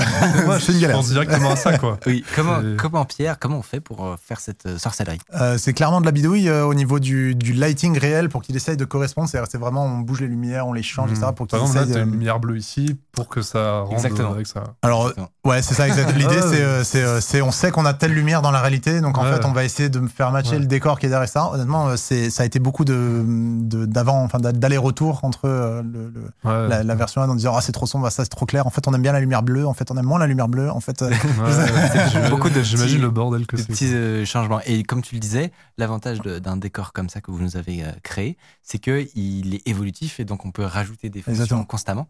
Et donc voilà, bah, par exemple, il y a une fonction euh, pour que le, le chat puisse euh, euh, déclencher des événements qui se passent dans, dans l'aquarium. Je sais exactement. pas si Ah ouais quelqu'un veut déclencher quelque chose. Ah bah voilà, il y a. Qu'est-ce qui arrive là-bas? C'est, je crois que c'est Hardisk, non? Il y a un disque dans l'aquarium. Ah ouais, voilà. Alors, il y a Hardisk qui Ouais. nettoie les vitres à gauche là. Il veut se reconvertir dans le Et et nettoyage de il vie. y a aussi Hardisk qui arrive sur une tortue. Ah, ils arrivent tous en Ah, même temps, du d'accord, coup. Ouais, ouais. Il y a, ça fait plusieurs, plusieurs harddisks simultanés. Non, mais du coup, c'est, Euh, c'est vrai que c'est des technologies aujourd'hui qui sont. euh, Et quelqu'un a pris un ça. rickroll aussi, du coup, tu vois, les, les Ah, là-bas, ouais, ils, ouais. ils se On rickrollent. tous rickrolled en fait. là. Voilà, exactement.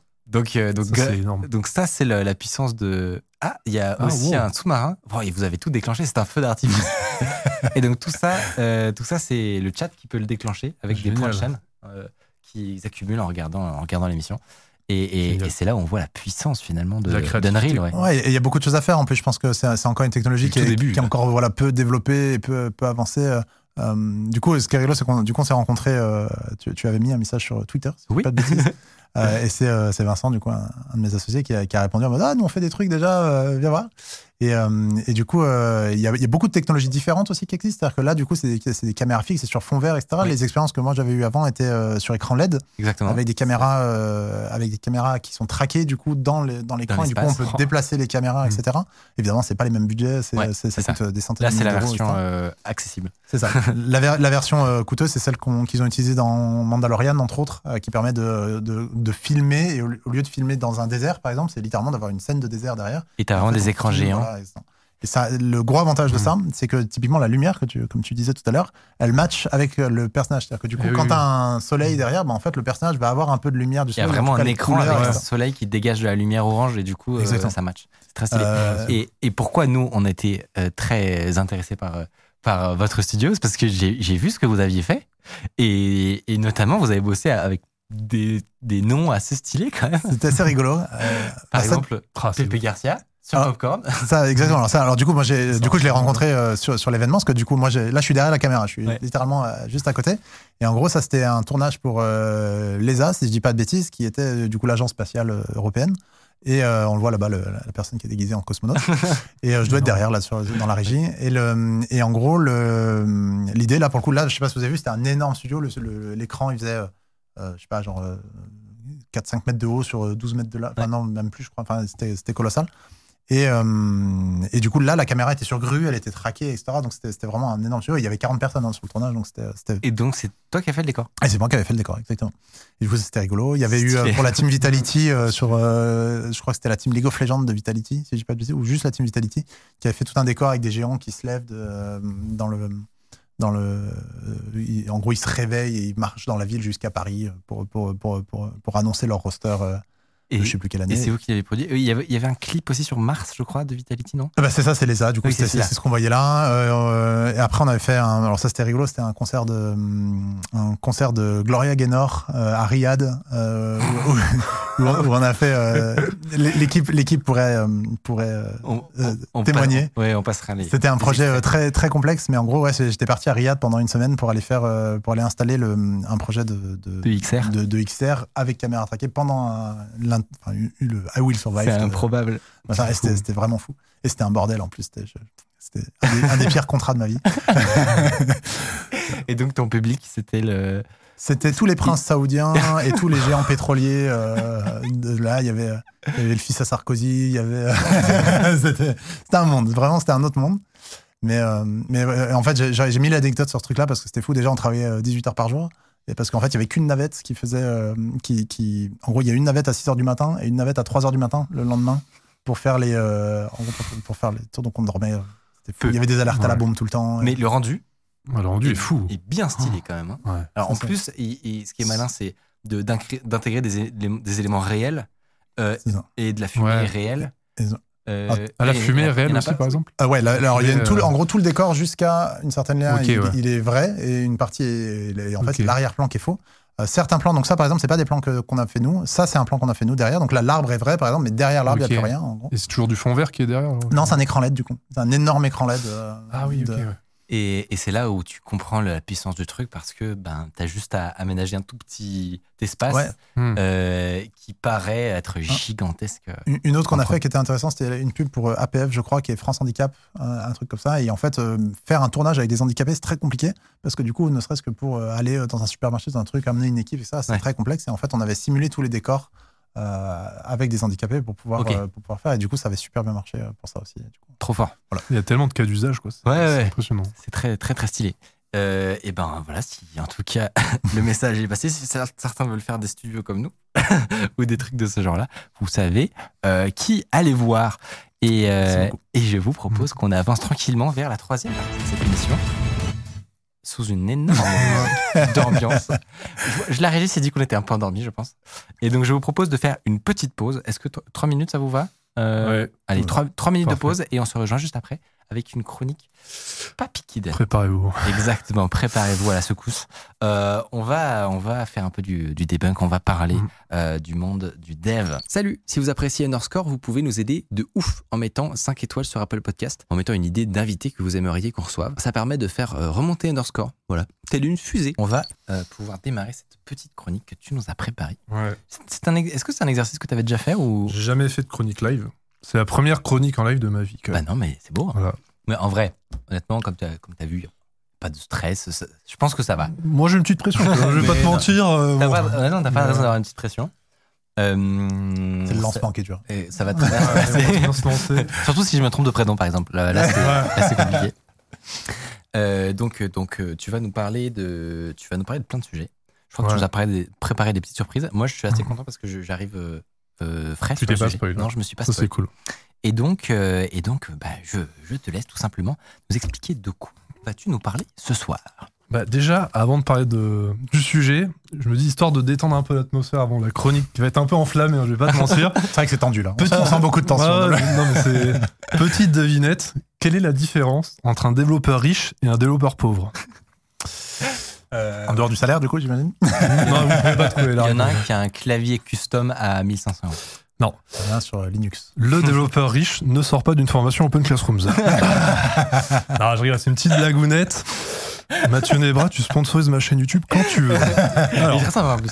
Hein mais je Voilà. sais qu'il est passé. Et d'ailleurs, en venant dans le train là, je me suis maté quelques underscores, tu vois, pour me faire au truc. Sympa. Et je suis tombé sur celle avec Mathieu Nevra. Et le mec avait l'air ultra cool, tu vois. Mais ouais, Donc, génial. Voilà. Mais bon. Très bon passage si vous Ouais. voulez le voir. Combien gagne réellement un développeur Donc, c'est un peu le sujet de cette chronique. Les développeurs freelance sont-ils réellement tous des millionnaires exilés à l'autre bout du monde? Les formations en ligne feront-elles de vous le prochain Mark Zuckerberg? Parce qu'en fait, on nous parle souvent du métier de développeur comme le nouvel Eldorado, hein, bien payé, accessible en un ou deux ans, bon confort de travail, etc. Et en fait, pour débunker un peu l'idée, répondre à toutes ces questions, j'ai décidé d'aborder cette chronologique de. J'ai décidé d'aborder, je vais y arriver, cette, cette chronique de manière chronologique. Ok. Comme ça pourrait se produire dans un parcours de développeur. Donc je m'explique. Au début, le développeur, enfin le futur développeur, il va chercher à se former. Donc on va parler des différents parcours possibles et de l'entrée dans le monde du travail. Ouais. Et notamment les vrais taux d'embauche. Tu vois, parce que clairement là-dessus, on peut se prendre des petites douilles, on va pas se mentir. Une fois que tu t'es formé, tu vas chercher un CDI, la plupart des gens en tout cas. Donc là, en deuxième partie, on va parler des salaires réels des développeurs quand on arrive en CDI dans une boîte en France. Je vais parler pour la France, hein, parce que je sais que Ça joue beaucoup, oui. ouais, ça joue énormément. Et euh, cette occasion, je vais aussi révéler mon propre salaire en sortie d'école en 2017. Voilà. Grave intéressant, j'avoue. Ouais. Et euh, quand tu as fait quelques années en CDI, il y a pas mal de gens qui pensent à switcher en freelance. Ouais. Voilà, donc dernière partie de la chronique, on va débunker le mythe sur le chiffre d'affaires démesuré des développeurs en freelance. Et je vais démontrer par A plus B que 8000 euros par mois, c'est rien. Ouais. Ouais. Ouais, euh, non, vous avez le droit de me C'est prendre osé. pour un fou. Ouais, ouais, c'est imposé. Non, mais Tu, tu vas te faire flame voilà. là. Ouais, ouais, je sais, je sais. te rejoins, je, je suis avec toi. Je suis avec Ouais, toi. ouais. Je- je- Ouais, non, mais attendez, attendez. Vous avez le droit de me prendre pour un fou. Non, non, mais euh, Là, vous aurez raison. je on va voir, on va voir. Et donc, les trois étapes que je viens de lister, elles correspondent un peu à mon parcours personnel. Parce qu'évidemment, je suis formé. Ensuite, j'ai fait deux ans en CDI. Et maintenant, je suis en freelance. Ouais, je sais un peu de quoi je parle. Euh, donc, je vais pouvoir donner un retour d'expérience, mais on va surtout se baser sur des chiffres et euh, des, des études disponibles, etc. Parce que ouais, c'est important de se baser sur du concret, pas que sur nos avis perso, quoi, clairement. Donc, ouais, j'ai cherché pas mal d'études de chiffres pour appuyer tout ça, quand même. Parce que bon, quand on parle de moulin, Cool. tout ça, c'est Oui, très important. Non, mais c'est important. Ouais, cl- clairement. Voilà. Donc, avant de se lancer dans le vif du sujet, euh, pour ma chronique, on va quand même devoir choisir un protagoniste euh, que je vous propose d'a- d'appeler totalement au hasard Titouan. Voilà. Mais c'est juste histoire, vous allez comprendre pourquoi, c'est juste histoire d'imager un peu le parcours de développeur, euh, de la formation à la freelance en passant par le CDI. Voilà, je vous ai suffisamment épais. Très bien. Parfait. Extrêmement épais. Et j'imagine qu'on commence avec Titouan, qui est peut-être lycéen, c'est ça? T'es bon, mais- Oh. mais toi, il fort. Non, mais il est vraiment fort. Regarde, Titouan est au lycée. Ah, voilà, c'est écrit ça. mais T'es trop fort, mais à quoi c'est ça que je pense Bon, Titouan est au Est-ce qu'il y a lycée. du développement au lycée déjà Bah Il justement, maintenant. bah regarde, Titouan est au lycée, filière scientifique, donc tout se passe bien. Ouais. Et il lui arrive de coder des programmes sur sa calculatrice, tu vois. D'ailleurs, petit tour, ouais.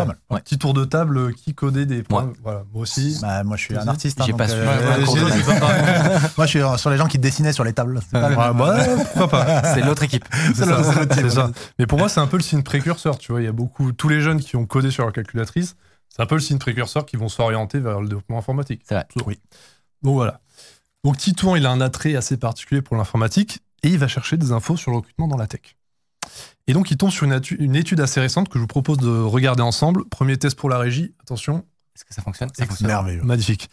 Alors ça, c'est une étude menée par Coding Game et CoderPad en 2022 qui a sondé près de 14 000 développeurs et qui donne un retour sur l'état du recrutement dans le milieu du développement informatique. Graphique numéro 1. Alors, il présente en bleu les compétences que les devs souhaitent acquérir et en jaune les compétences que les recruteurs recherchent. Et en fait, ça permet de voir des domaines euh, un peu plus recherchés. Euh, par exemple, on retrouve le développement web, ça, ça reste indémodable. Ouais. On va avoir le DevOps et l'intelligence artificielle. Bon, ça, on se doute que c'est c'est quand même beaucoup recherché. Et on a d'autres domaines avec un décalage entre l'offre et la demande, où euh, il y a beaucoup de prétendants pour peu d'élus, en fait. Comme par exemple la blockchain, mais ça, c'est dû à surtout fait que c'est un domaine où la France, la France, elle prend déjà du retard en termes de recrutement, mais c'est un autre sujet. Et le développement de jeux vidéo. Donc là, on a un intéressé. donc Peut-être tu peux nous confirmer Ah, ça. Nous, nous, c'est la dèche. hein. C'est Ouais. c'est clairement la misère. Est-ce que est-ce qu'il y a beaucoup de développeurs qui voudraient bosser dans le jeu vidéo mais peu de place? Ouais, en gros, euh, y a, il y a- bon, je ne vais pas emplater trop sur la chronique, mais il y a beaucoup de, il y a beaucoup de sujets parce que euh, à la fois c'est un métier qui fait très envie. Il y a plein de gens qui ont envie d'y aller par passion, Ouais. etc. Mais globalement, les salaires sont plus bas euh, que dans d'autres secteurs d'activité. Et donc, euh, Parce qu'il y a moins d'offres et beaucoup de- d'en- Ouais, il y a peu de d'envie. place. Ouais, ouais, clairement. Et euh, mais, mais du coup, on a beaucoup, beaucoup de mal à recruter du développeur. C'est un, c'est un vrai sujet. euh, Mais toutes les boîtes, si vous allez sur les sites de recrutement de, de jeux vidéo, il y en a partout. Quoi. C'est Ouais. genre, et c'est globalement mieux payé que les artistes. Je pense aller moins que dans les technologies d'IA ou de, ou de blo- Ouais. blockchain ou des choses comme ça. Mais ouais, c'est- Mais moi, ce que j'ai entendu, c'est quand même que tu as peu de place. quoi. T'as Euh, beaucoup de gens qui veulent bosser dedans, en- mais je- assez peu de. Je de pense place. que Je non non il y, a- y beaucoup de place mais c'est juste que je pense que le niveau d'entrée est un peu difficile c'est-à-dire que Ah ouais. euh, Ah oui. et, et surtout il n'y a pas d'école qui vraiment enfin il y en a maintenant un petit peu qui sont montées mais des écoles de développement de jeux vidéo qui sont un peu axées là-dedans en fait il y a- ça il y en a peu et c'est plus des écoles genre euh, normales où en fait tu fais un cursus euh, Ouais. d'ingénieur que le parcours il est un et peu tu, plus euh, tumultueux. Quoi, voilà. que les- Donc, tu as probablement beaucoup de, de petits jeunes qui se disent je veux être dans le jeu vidéo. C'est ça. Euh, et donc, beaucoup, Ouais. beaucoup de, de, très, de très juniors, par exemple, qui voudraient y aller. C'est ça. Mais la barrière à l'entrée, en fait, euh, il y a une demande de gens très experts, peut-être. Exactement. Bah, euh, typiquement, nous, ce qu'on recherche le plus, c'est du senior euh, développeur. Ouais. Et dans le spécialiste, dans, le- dans que ce soit des développeurs moteurs, des développeurs gameplay, etc. Et en fait, c'est vachement difficile à trouver. Ça me permet d'enchaîner sur le graphique numéro 2. Non, tu me fais la transition parfaite. Si la régie, elle peut remettre le truc parfait. Graphique numéro 2, en fait, la principale leçon, hein, c'est que quasiment la moitié des recruteurs peinent à trouver des candidats qualifiés. Oui. C'est-à-dire que d'un côté, tu as un surplus de développeurs juniors qui ressortent notamment des nombreux parcours alternatifs et qui sont encore peu expérimentés, peu qualifiés. Et de l'autre, tu as une sorte de pénurie ou du moins une difficulté à trouver des profils expérimentés. Graphique numéro 3, euh, le- qui nous dit que le pourcentage de recruteurs qui engagent des développeurs sans bagage académique a quasiment doublé en un an. Ça, c'est quand même une stat assez énorme.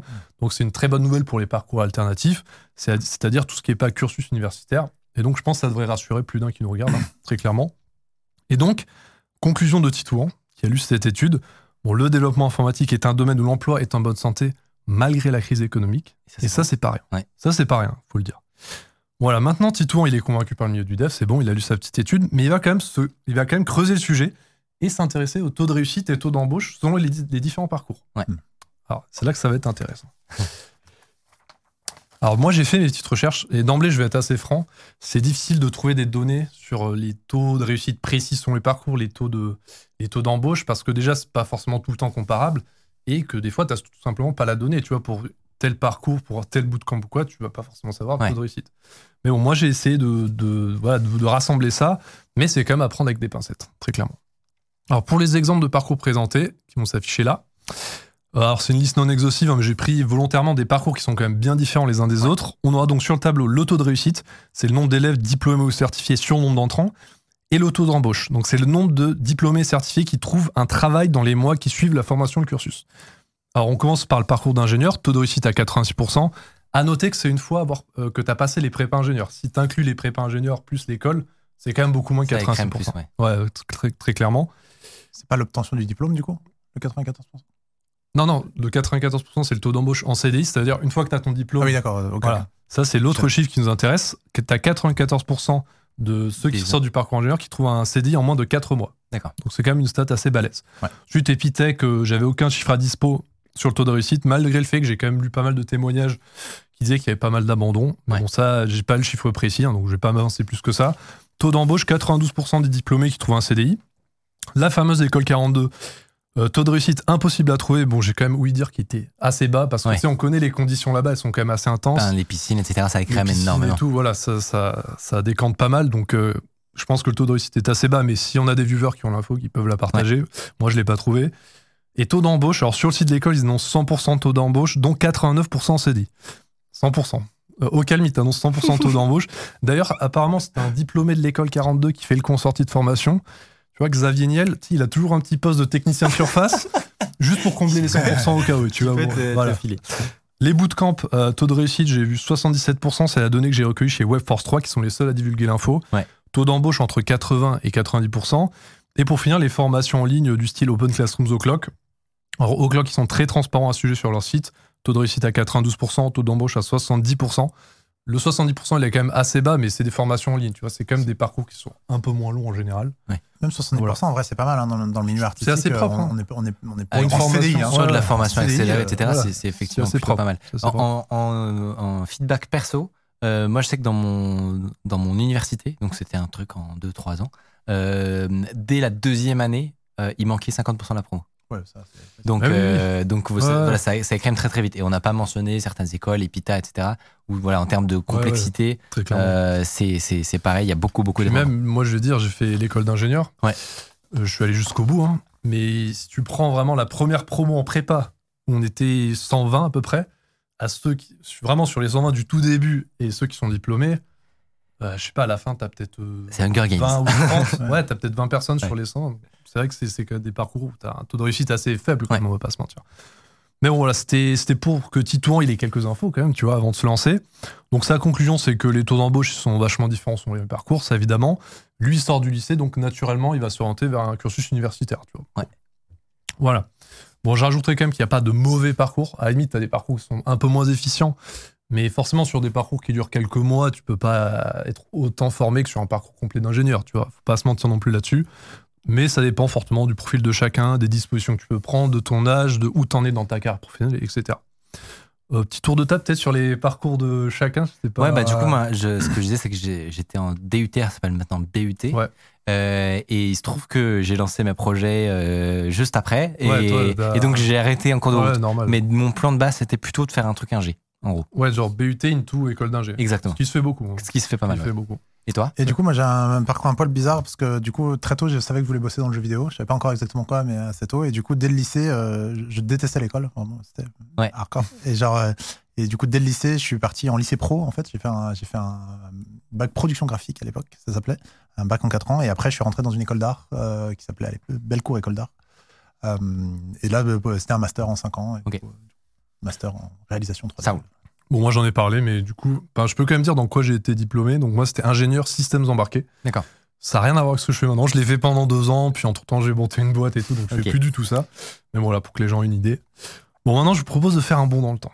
Donc, Titouan, il a fini son cursus et il s'intéresse dorénavant au salaire auquel il va pouvoir prétendre en CD. Donc, deuxième partie de notre chronique. Intéressant. Bah, voilà, c'est quand même. La question. C'était un peu le but aussi. euh, bon. Pour avoir ce type d'infos, je me suis intéressé à deux plateformes leaders dans les offres d'emploi, donc Indeed et Talent.io. Et elles proposent chacune euh, un outil sur le site qui permet d'avoir euh, le salaire moyen pour un type de poste donné avec la taille de l'échantillon utilisé. Donc voilà, vous inquiétez pas, j'ai rassemblé tout ça dans un tableau.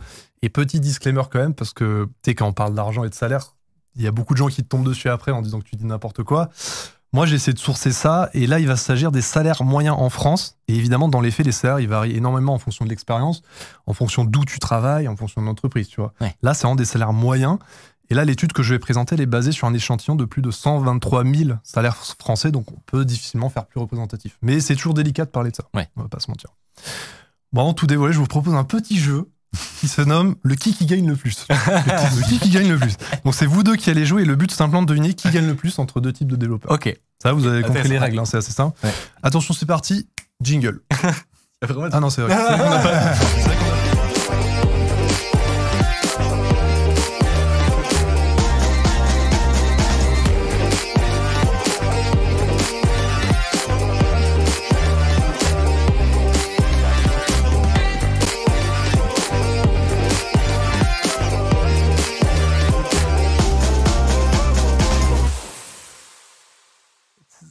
prévu, fort. évidemment. Euh, C'était bah, tout était ouais. prévu. euh, bon, en Ce que t'as pas prévu, c'est la durée des jingles. Voilà, là, là, j'avoue que j'étais pris de court. Non, mais incroyable la régie. Incroyable.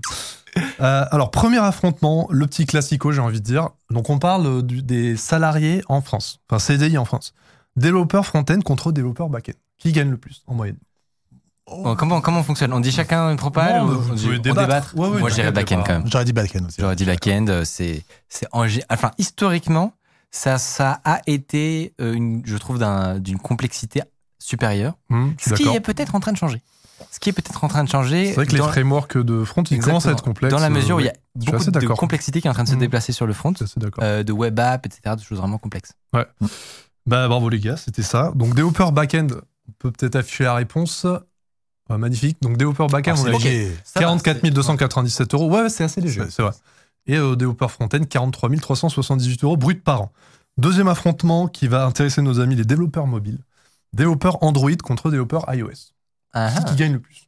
Euh, bonne question. dirais dit développeur Android. iOS. Ah, j'aurais dit Android. Ah ouais, c'est vrai? Bah, en, en fait, Pourquoi? iOS a, a plein de simplicité pour développer euh, sur mobile, notamment parce que, euh, alors nous, on a fait du coup une application euh, sur, Ouais. sur, sur, iOS à un moment donné qu'on voulait faire sur Android. Et en fait, Android, c'est très, très, très, très compliqué. Oui. Alors, Et du coup, et iOS, c'est très simple. je- on est d'accord. On est bien d'accord. Du coup, Je, je, moi, je, je, je vais défendre l'autre point de vue, qui est que, effectivement, je pense que c'est potentiellement plus complexe de dev sur Android, peut-être plus d'offres. mais que y a, la bar- barrière à l'entrée est beaucoup plus basse. C'est-à-dire que sur Mhm. iOS, il te faut un Mac, il te faut très vite une vrai. licence développeur annuelle. euh, et, euh, et du coup, il- en termes de contenu qui est disponible, de vidéos, euh, de, dans les universités, ils peuvent pas se permettre de, sauf peut-être oui. euh, là où ils ont que des Macs, tu vois. Vrai. Et ça fait que je pense qu'il y a beaucoup moins de développeurs. La conclusion, c'est que si c'est plus dur euh, et que et que globalement euh, et que et que globalement c'est le c'est le truc accessible, ça fait que probablement que le dev Android est plus cracra. je, suis- je suis d'accord surtout si tu dis que les, les, euh, dans les écoles, par exemple, alors je connais pas les études du coup, mais euh, si c'est plus développé sur Android dans les écoles, il y a des chances que l'offre soit beaucoup, C'est enfin, vachement nous, maintenant- on a fait du dev Android. Maintenant, tu as le cross-platform qui est beaucoup utilisé, un Flutter, etc. C'est vrai. Bon. Bah ouais, ouais, t'étais bon, t'étais bon. Hein, c'est Yes. donc on va afficher. Alors, développeur iOS, Ah, quand 44 669. Voilà, il y a quand même une différence. Hein, contre 42 983 euros brut par an pour le développeur Android. Et vous voyez, à chaque fois, j'ai mis l'échantillon de- du nombre de salaires hein, pour vraiment être transparent au maximum. Donc, on sait sur plusieurs milliers de salaires en général, la data. Et dernier affrontement, développeur JavaScript contre. J'arrive pas très bien à lire. C'est sûrement une voie en race, euh, une race en voie d'extinction. développeur PHP. développeur PHP. Alors, euh, développeur JavaScript contre développeur PHP. JavaScript contre PHP si ça existe encore. Je- J'ai vu la data. Euh, je dirais Je je sais pas. c'est dur. C'est dur parce que pour moi c'est deux technos qui sont euh, dans tous les cas très accessibles. Euh, je dirais que Quel est le plus utilisé déjà aujourd'hui euh, Est-ce est-ce- est-ce qu'on est-ce qu'on a une idée du pool? Bah, si tu veux, les développeurs PHP, ils vont défendre leur cause en disant que tu as plein de sites qui reposent sur PHP, ce qui est vrai, sauf que c'est des anciennes versions. c'est des de WordPress. Voilà, c'est beaucoup de WordPress et des anciennes versions de PHP. Euh, moi, je dirais que c'est quand même les développeurs JavaScript. euh, en moyenne. Mais, mais à mon avis, un, dev back-end euh, qui a de l'expérience en PHP, je pense que ça doit quand même. En gros, je pense qu'un senior en PHP qui développe bien sur des bons frameworks, ça doit, euh, ça doit se payer quand même bien cher parce qu'il y a beaucoup, beaucoup de gens qui sont très moyens du fait que c'est accessible. Mhm. Mais que le, le JS est quand même, j'en sais rien, plus répandu, tu peux faire plus de choses, tu peux être full stack, etc. Donc je dirais JS, mais peut-être pas de, de beaucoup. Mais t'es trop bon à ce jeu, mec. c'est trop chaud. C'est ça Ouais, c'est ça, c'est ça. Cool. On est à 42 500 pour les développeurs JavaScript et développeurs PHP, 41 425 euros brut par an. C'est pas des différences énormes, hein, mais c'est juste, c'était juste histoire Ouais, de non, faire le jeu. hein. Voilà, c'est juste histoire de faire le jeu. Alors maintenant, on peut passer la- à la révélation des résultats globaux de cette étude. Alors, on va pas passer une plombe sur ce tableau. hein. Je mettrai la ressource à dispo pour ceux que ça intéresse. Bon, j'ai dit en intro que je révélerais mon salaire en sortie d'école. Donc, j'étais ingénieur diplômé en système embarqué, comme je disais. Ouais. Et je gagnais euh, dès le départ, donc sortie d'école, 36 000 euros brut par an. Ok. Voilà, soit un peu moins de 2200 euros net. Ouais. Comme ça, au moins, les gens, ils sont. C'était il y a combien de temps? C'était à 5 ans, je suis sorti en 2017. Ok. Ouais, C'était juste pour donner une idée, mais s'il y a bien une chose que je voulais mettre en avant avec ce tableau, c'est la dernière colonne, hein, que vous voyez les, les salaires nets après impôt. Euh, c'est que le salaire d'un développeur en CDI en France se situe dans une fourchette allant de 2200 à 2700 euros net par mois. Conclusion de Titouan. Bah, c'est pas demain la veille que je partirai m'exiler à Maurice avec Ah mes bah. millions. Quoi. Ouais, non, mais faut- à un moment, faut être honnête. Parce que c'est sûr qu'avec. C'est clair qu'avec 2000 et quelques nets, comme on voit, on monte assez vite à 2 SMIC, tu vois. Donc c'est bien, mais t'es pas riche avec ça. À un moment, faut arrêter. Le métier, il est confortable, intéressant, tout ce que tu veux. Ça, je dirais jamais le contraire. Mais tu fais difficilement vivre une famille entière sur un salaire de développeur en 2023, du moins au début, tu vois. Mais là, c'est quand même des salaires moyens. C'est vrai. Donc voilà, à un moment, faut dire les choses. Et, et ça va quand même pas mal contre euh, des trucs qu'on peut entendre, genre c'est sur les TikTok de, de développeurs ouais, qui ouais, t'expliquent c'est- que c'est bon, ils sont. euh, que c'est millionnaire garanti Et- euh, au bout oui, de voilà, c'est- imaginer que la- la- le nombre de gens, euh, le- la moyenne de gens qui sont euh, peu compétents ou qui viennent de sortir des elle est colossale. Du coup, Ouais. la Oui, plupart oui. des gens pendant Oui, voilà. 4, 5 Il y a ans, parce que Il y a un Ouais. petit nombre qui sont très, pendant les premières années post-études, euh, c'est compliqué quoi. Ouais. Ouais, ouais, ouais, clairement. Donc- Alors, on peut nuancer juste en disant qu'il y a beaucoup d'évolutions de carrière possibles pour un développeur. Donc, euh, par exemple, tu peux être chef d'équipe, chef de projet, euh, architecte, développeur, CTO. C'est des évolutions possibles. Donc, c'est quand même un énorme plus. Ça peut effectivement faire monter le salaire. Mais si tu restes développeur, tu pourras pas non plus prétendre à des, des sommes énormes. Et après, ça, c'est pur développeur. Ouais. C'est vraiment, il n'y a pas de, enfin, il y a pas de voilà. bonus en tant que lead ou je sais pas. non, voilà, c'est chef ça. de- Bah, c'est ça, dès que tu deviens chef d'équipe ou chef de projet, là, tu Ça as ton salaire, voilà. hein, évidemment. Ouais. Mais bon. Donc voilà, quand même, arrêtons avec le mythe. euh, commence un cursus de développeur euh, et dans deux ans, tu vas coder au soleil à l'autre bout du monde. Ça, c'est vraiment n'importe quoi. Donc, euh, bon, faut arrêter avec ça. Bon, Je suis d'accord. J'en profite pour balancer une petite take. Tant pis si je vais me mettre des gens à dos. Désolé de le faire chez toi. C'est trop tard. Trop tard. Mais n'importe bon, euh, n'importe qui ne peut pas devenir développeur. Ouais. je suis désolé de le dire. Tu te balades dans la rue, je t'assure que la grande majorité des gens, ils seraient incapables d'exercer le métier de développeur à niveau professionnel, j'entends. Ouais. Tout le monde peut développer, tout le monde peut apprendre à coder. Ça, je dis pas le contraire. Mais devenir développeur à niveau professionnel, le monde n'en est pas forcément capable. Donc, arrêtons de descendre notre métier, arrêtons de faire croire que c'est facile de devenir développeur professionnel. J'ai essayé. Ouais, non, mais essayé. c'est- pas évident. Et le problème, c'est que propager de telles croyances, c'est en mode c'est ultra easy, dans deux ans, tu vas gagner plein de thunes, ça aide pas du tout les jeunes qui veulent se lancer dans notre milieu. Dans notre milieu. Au contraire, soit ils se prennent un mur lors de leur formation parce qu'ils n'arrivent pas à aller au bout, soit ils s'en prennent un quand ils arrivent dans le monde du travail. C'est hyper Et fréquent. tu regardes sur Twitter, il y en a plein qui galèrent partout. Moi, dans Ouais. mes commentaires, on me le dit tout le temps. C'est hyper fréquent. Et Voilà. je, trou- je trouve qu'il y a un pattern, c'est euh, le, le jeune qui, euh, j'en sais rien, au lycée, c'est pas exactement euh, ce qu'il veut faire. Euh, il est de culture plutôt geek, il aime bien les jeux vidéo, etc.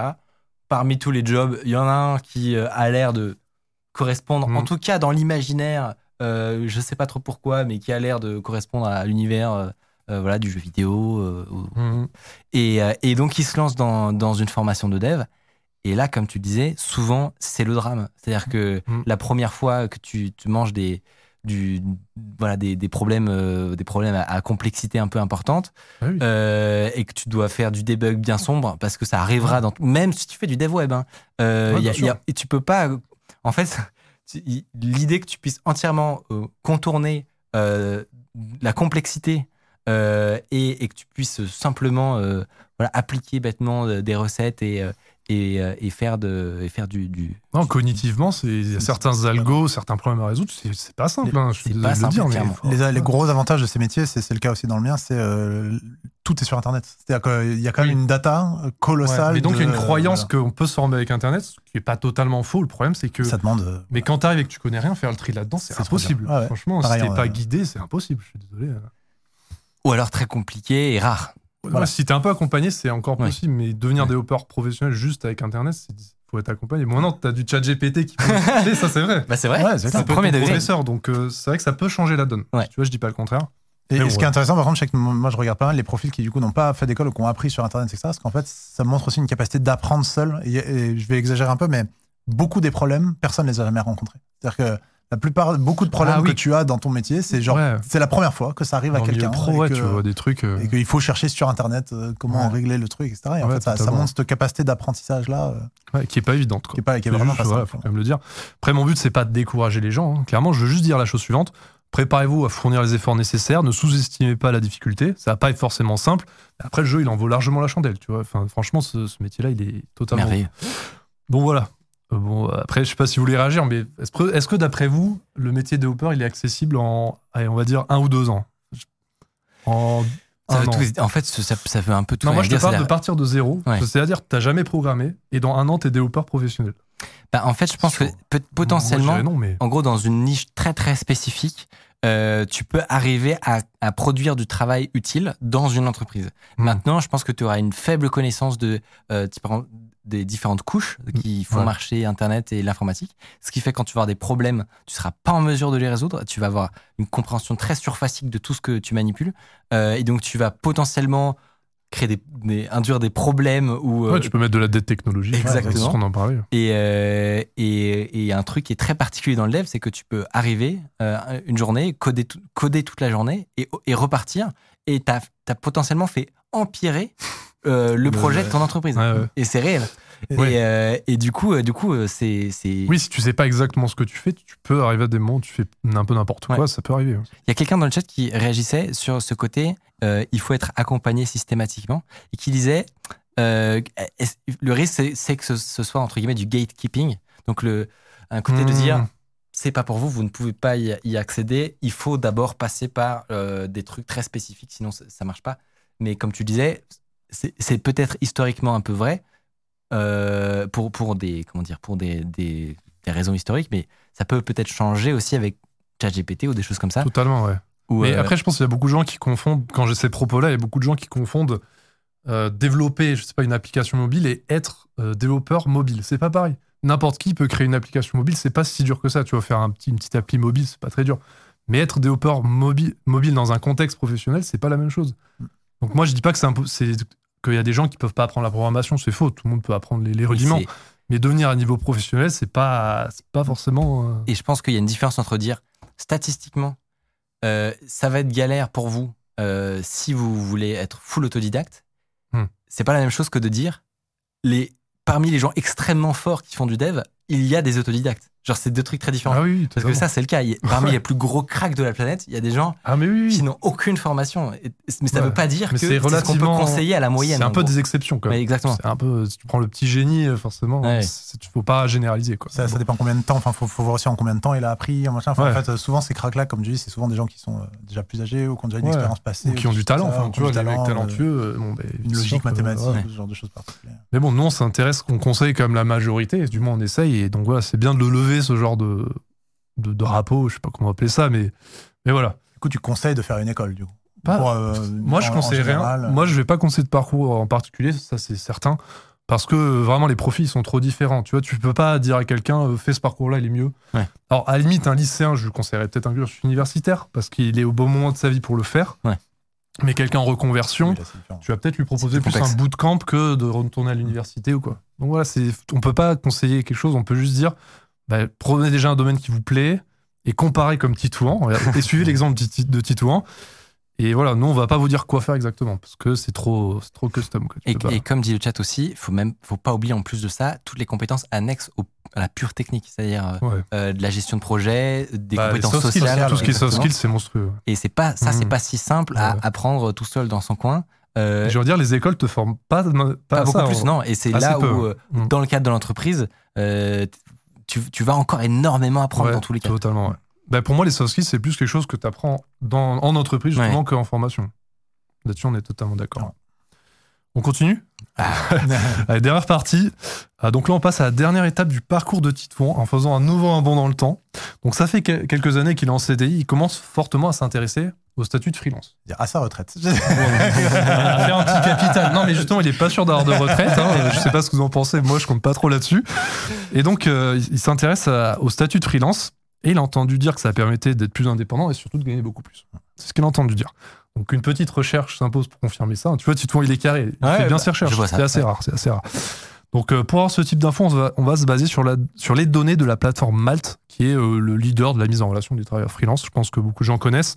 Et coup de chance, sur le site, il y a une section qui est consacrée et qui donne les stats sur les TJM des différentes spécialités de développeurs. Donc TJM, ça veut dire taux journalier moyen ou tarif journalier moyen. C'est ce que le développeur va facturer Ouais. par jour. Mais avant de tout dévoiler, on va refaire une petite session de notre fameux jeu Qui qui gagne le plus Cette fois-ci avec les tarifs de développeurs freelance. Ok, très bien. Et si vous voulez le chat, n'hésitez pas à participer. Alors vous êtes prêts? Allons-y. J'hésite à dire jingle parce que... Ah oui, ça, il nous a coupé. Parce que sinon, on est parti. c'est gentil, c'est gentil.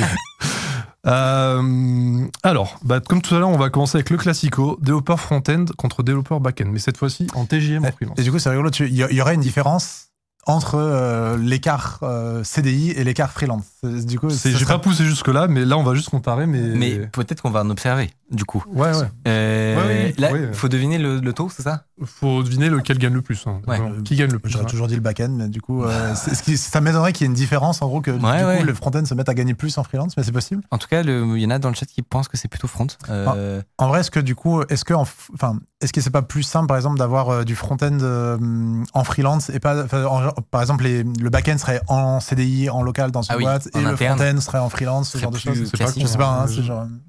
Ben, je sais pas. bah, Je vous donne pas d'indice. hein. Non, mais moi, je suis le chat et, Ah, et on, va dire le front. chat Appel Non. au chat. Non, info chat. Ah, Info chat. raté, raté. Non, C'était euh, Vous êtes le développeur back-end. Ouais. Développeur back-end qui est quand même au- bien au-dessus, 555 euros de TGM contre 527 Ouais. Pour le développeur front-end. Voilà, ça c'est disponible donc sur le baromètre FR 2023, disponible sur Malte. Hein, ouais, J'invente rien. Deuxième affrontement, celui-là il est facile.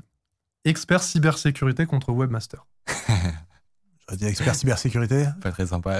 Non, mais voilà. C'est J'imagine. Expert c'est cybersécurité. vrai que j'ai fait s'affronter le colosse contre euh, le, le fragile, on va pas se mentir. C'est pas cool. Et donc, ouais, c'est très largement le- l'expert euh, cybersécu qui l'emporte. Mais je suis curieux de voir de combien, quand même. Bah, de beaucoup. Ah ouais. Non, mais j'ai pris Webmaster, c'est le plus bas. oui, oui. Expert cy- cybersécurité, c'est le plus haut. C'était pour montrer que tu as quand même des différences. Oui, c'est pour- c'est des métiers qui n'ont rien à voir. Hein, c'est pour voir l'écart type. un peu. Voilà. Et c'est pas du tout comparable, euh, ouais. Attention, peut-être pour les gens qui le voient, ça c'est plutôt des salaires de gens. Enfin, c'est une moyenne si je dis pas de bêtises. Ouais. C'est-à-dire que c'est quand même des gens qui ont de la- en moyenne pas mal d'expérience. Je vais préciser euh, juste ça, après. Alors, j'aurais peut-être dû le faire avant, mais juste après, je vais vous dire à quoi ça correspond. Parce que tu as totalement raison de faire la remarque. Mais dernier affrontement. Et pour, ch- pour changer, on va s'intéresser à deux grandes villes de France qu'on va faire s'affronter. Ouais. Lyon contre Marseille, où c'est que les développeurs gagnent le plus en freelance. Ah, ah. Ah, J'aurais dit à Lyon, mais il y a un gros. Ah pôle tech à Lyon. Ah oui. Du coup, euh, j'aurais dit à Et Lyon. Peut-être que du coup, il y a plus de concurrence. possible. Non, mais dis dans Lyon. Je, je, je, je sais pas. Mais Ah, c'est bon. C'est ça. bon, Ouais, vous êtes bon, vous êtes bon. Donc on est. Et tout le chat euh, avec- mais il y a quand même une grosse différence 547 euros de TGM contre Marseille 495, c'est 10% hein, quasiment. Ça, donc c'est quand même. très beaucoup. de savoir pourquoi. Bah euh, ouais. genre, Tu pourrais dire que c'est souvent Ouais. plus en remote, ce genre de truc. euh, Je sais pas, à mon avis, c'est peut-être Anis de Defense Intelligence qui, qui je réduit crois un peu le truc. Je sais pas, il doit dégoûter les Je sais gens. pas s'il y a beaucoup de sociétés de développement à Marseille et du coup. euh, Il est piquant ce soir. Ah, mais je l'adore. je, je connais pas de société à Marseille, enfin je- de société de développement, etc. Je, j'en- je- alors, je suis lyonnais, donc Ouais. j'en connais plus à Euh, Lyon. bah, moi, je suis euh, ex. Donc, je- ouais, mais après, euh, euh, il n'y a pas vraiment une technopole comme peut y avoir euh, peut-être à Lyon Ouais. ou Sophie Antipolis, c'est là où j'ai fait mes études. Là, c'est sûr que tu as des grosses technopoles. Ouais, Marseille, en vrai, il y a quand même de l'emploi, hein, forcément, vu que c'est une énorme ville, mais ouais. En tout cas, intéressant. En tout cas, ça perd devant Lyon. Ah. Bon, on va passer au- à la révélation des statistiques complètes euh, du site Malte, hein, du coup. Ouais. Pour le coup, j'ai repris exactement leurs chiffres. T'avais pas les chiffres de Paris par hasard? Juste pour voir, euh, les chiffres de Paris, so- c'est la première ville. Ah bah, ils sont là d'ailleurs. On voit, on voit les villes, tu vois. Ah, c'est la ligne moyenne par ville. Donc Paris est quand même bien au-dessus, hein, 600, 609 euros de moyenne. Et donc, remarque importante, les tarifs affichés et ceux qu'on a utilisés pendant le jeu, ils correspondent à des profils de 7 ans d'expérience et plus. Voilà. Donc, tu avais totalement raison. C'est, euh, C'est le haut du panier. Ouais, ouais, c'est les Euh, seniors. Même moi, je suis pas à 7 ans. euh, Ouais, tu vois, ouais. donc, euh, ouais. 7 ans, c'est on est dans le senior. hein. Ah oui, 7 ans, on est dans le senior la plupart des, la plupart des cas. ouais. Normalement. Et donc, pour les développeurs de Si tout va 2 à bien. 7 ans d'expérience, on voit juste le truc, le graphique en dessous, de 2 à 7 ans d'expérience, on est plus aux alentours de 400 euros de TJM, comme vous pouvez le voir à l'écran donc. Et ça tombe bien, c'est précisément ce qui va nous intéresser dans le cas de Titouan. Parce que vous vous souvenez, en introduction, j'ai dit euh, 8000 euros par mois, c'est en freelance, c'est rien. J'ai osé dire ça. Bon, alors j'abuse un peu. j'abuse un peu, c'est mon petit côté américain, tu vois, je pas mentir. Mais on va faire un petit calcul ensemble et vous allez vite comprendre où je veux en venir. Donc Titouan, il a environ 4 ans d'expérience, disons, il se situe à 400 euros de TGM. On compte environ 20 jours, euh, 20 jours travaillés par mois pour un freelance, qui nous fait 400 fois 20. Oula, attends, attends. 8000. 8000, c'est bon, il est. Moi, j'étais en- je pensais à ma trop relance. happé. Bon, 400 fois 20, 8000 euros. Donc, petite remarque, le seuil micro, micro-entreprise en France, c'est 72 600 euros pour les prestations de services. Euh, donc, normalement, avec 8000 euros par mois de CA, c'est impossible de rester en micro-entreprise parce que Ouais. tu dépasses le seuil. Mais bon, euh, pour, l'année, euh, donc, mais on va admettre que pour nos calculs, on va utiliser le régime de la micro-entreprise qui est entre nous le plus avantageux. Ouais. Donc, ce que vous avez à l'écran, si ça s'affiche à l'écran. Voilà, parfait, magnifique. C'est le calcul des revenus nets du micro-entrepreneur qui est effectué grâce à l'outil de simulation fourni par l'URSSAF. Et grosse surprise, on passe déjà de 8000 euros à 5200 euros. Les 1696 euros de cotisation, c'est les 21% de l'URSSAF. hein. et les 1050 euros, c'est l'impôt sur le revenu. Et c'est pas fini, parce que quand tu es en freelance, il faut quand même rajouter des dépenses à l'activité que tu pas forcément en salarié. Ta machine, le PC. Et ouais, par exemple, ouais, matériel, outils logiciels, frais Licence. administratifs, euh, licence, frais de déplacement, tu as aussi la cotisation foncière des entreprises, par exemple. Et donc tout ça, c'est des, tous ces frais-là, c'est des choses que quand tu es salarié, c'est à la charge de ta boîte. Quand tu es Oui, indépendant, c'est pour ta pomme. C'est pour ta pomme et surtout tu, le déduis Ouais. pas. Non mais surtout ce Oui, que les gens savent pas forcément, Oui, c'est que tu ne le déduis pas euh, de tes euh, de tes revenus. En micro, ouais. C'est ouais. sur le chiffre d'affaires. Donc donc, euh, ouais. Donc, donc voilà. euh, donc ça, ça peut descendre vite effectivement. voilà. Il n'y a pas de ticket restaurant, il n'y a pas de congé payé, Ouais. il n'y a Bah non mais pas de chômage, il n'y a pas prendre de tout ça, bah oui, pas de- Évidemment, non mais ça compte. Dans la balance, ça compte. On pourra vraiment large, on peut encore enlever un bon millier d'euros par mois, vraiment pour voir large, et on tombe rapidement vers les 4000 euros net dans notre poche. D'où le fait qu'on entend souvent dire euh, tu divises le chiffre d'affaires par deux et ça donne à peu près ton revenu net. En réalité, ça peut être un peu plus que ça. Mais voilà, on n'est pas loin de la réalité. Donc, on passe de 8000 euros à 4000 euros. On souffle. Très clairement. Alors, vous allez me dire, bon, 4000 euros net par mois, c'est énorme. Pas mal. Mais c'est peut-être plus que ce que Tito aurait pu prétendre en CDI. Donc, euh, donc voilà. Sauf que j'ai pas fini. 4000 par mois en CDI Ah. à, à 4 ans d'XP Ben Bon. mais non, justement. Non, mais il aurait pas pu prétendre Ah oui, il ça. aurait pas C'est pu- ce que oui, En freelance, tu gagnes quand même plus malgré Ouais. que tu te fais ça, taxer ça. de ouf. donc pourquoi pas pour l'instant. Pourquoi pas? Je suis d'accord avec toi. Pourquoi pas, pourquoi pas Micode? Je me pose cette question. Titouan se pose cette question. Sauf que je vais lister encore quelques inconvénients financiers que tu peux rencontrer en tant que développeur freelance par rapport aux développeurs salariés. Pas de congé payé, pas de chômage, ou du moins très compliqué à obtenir. hein, franchement, j'ai regardé. Pas d'arrêt maladie, pas de mutuelle d'entreprise. Et surtout le fait que quand t'as pas de mission, t'as pas de revenus. Ça, C'est quand même pas négligeable. Faut bien se rentrer ça dans la là, les tête. simulations que tu as fait, c'est à 100% d'activité. Donc Ah oui, oui, c'est 20 jours travaillés par mois. c'est du 100%. comme si tu avais des clients en continu Ouais. constant. Oui. Ce qui, Ce qui est comme on le sait, est rare. Ouais. Bah, moi, moi je, peux prendre, je peux expliquer mon cas personnel. Euh, J'ai de la chance, je travaille avec- pour le même projet depuis bientôt deux ans, en freelance. Ok. Donc ça, Ouais, moi, je suis dans le cas euh, où j'ai de la chance, on va Ouais, dire, ouais. tu vois. Mais c'est pas le cas de tout le monde. C'est clair. Et donc voilà, si tu rajoutes à ça la partie commerciale et administrative, c'est-à-dire trouver des missions, gérer les déclarations, tu dois La mettre en avant ton profil, etc. Bah, c'est pas Du rien. temps que tu passes à pas faire d'autres choses. ouais. Exactement, et c'est du temps qui n'est pas rémunéré, entre guillemets. Ouais. Donc euh, voilà, et t'as pas la sécurité de l'emploi, comme tu l'as dit.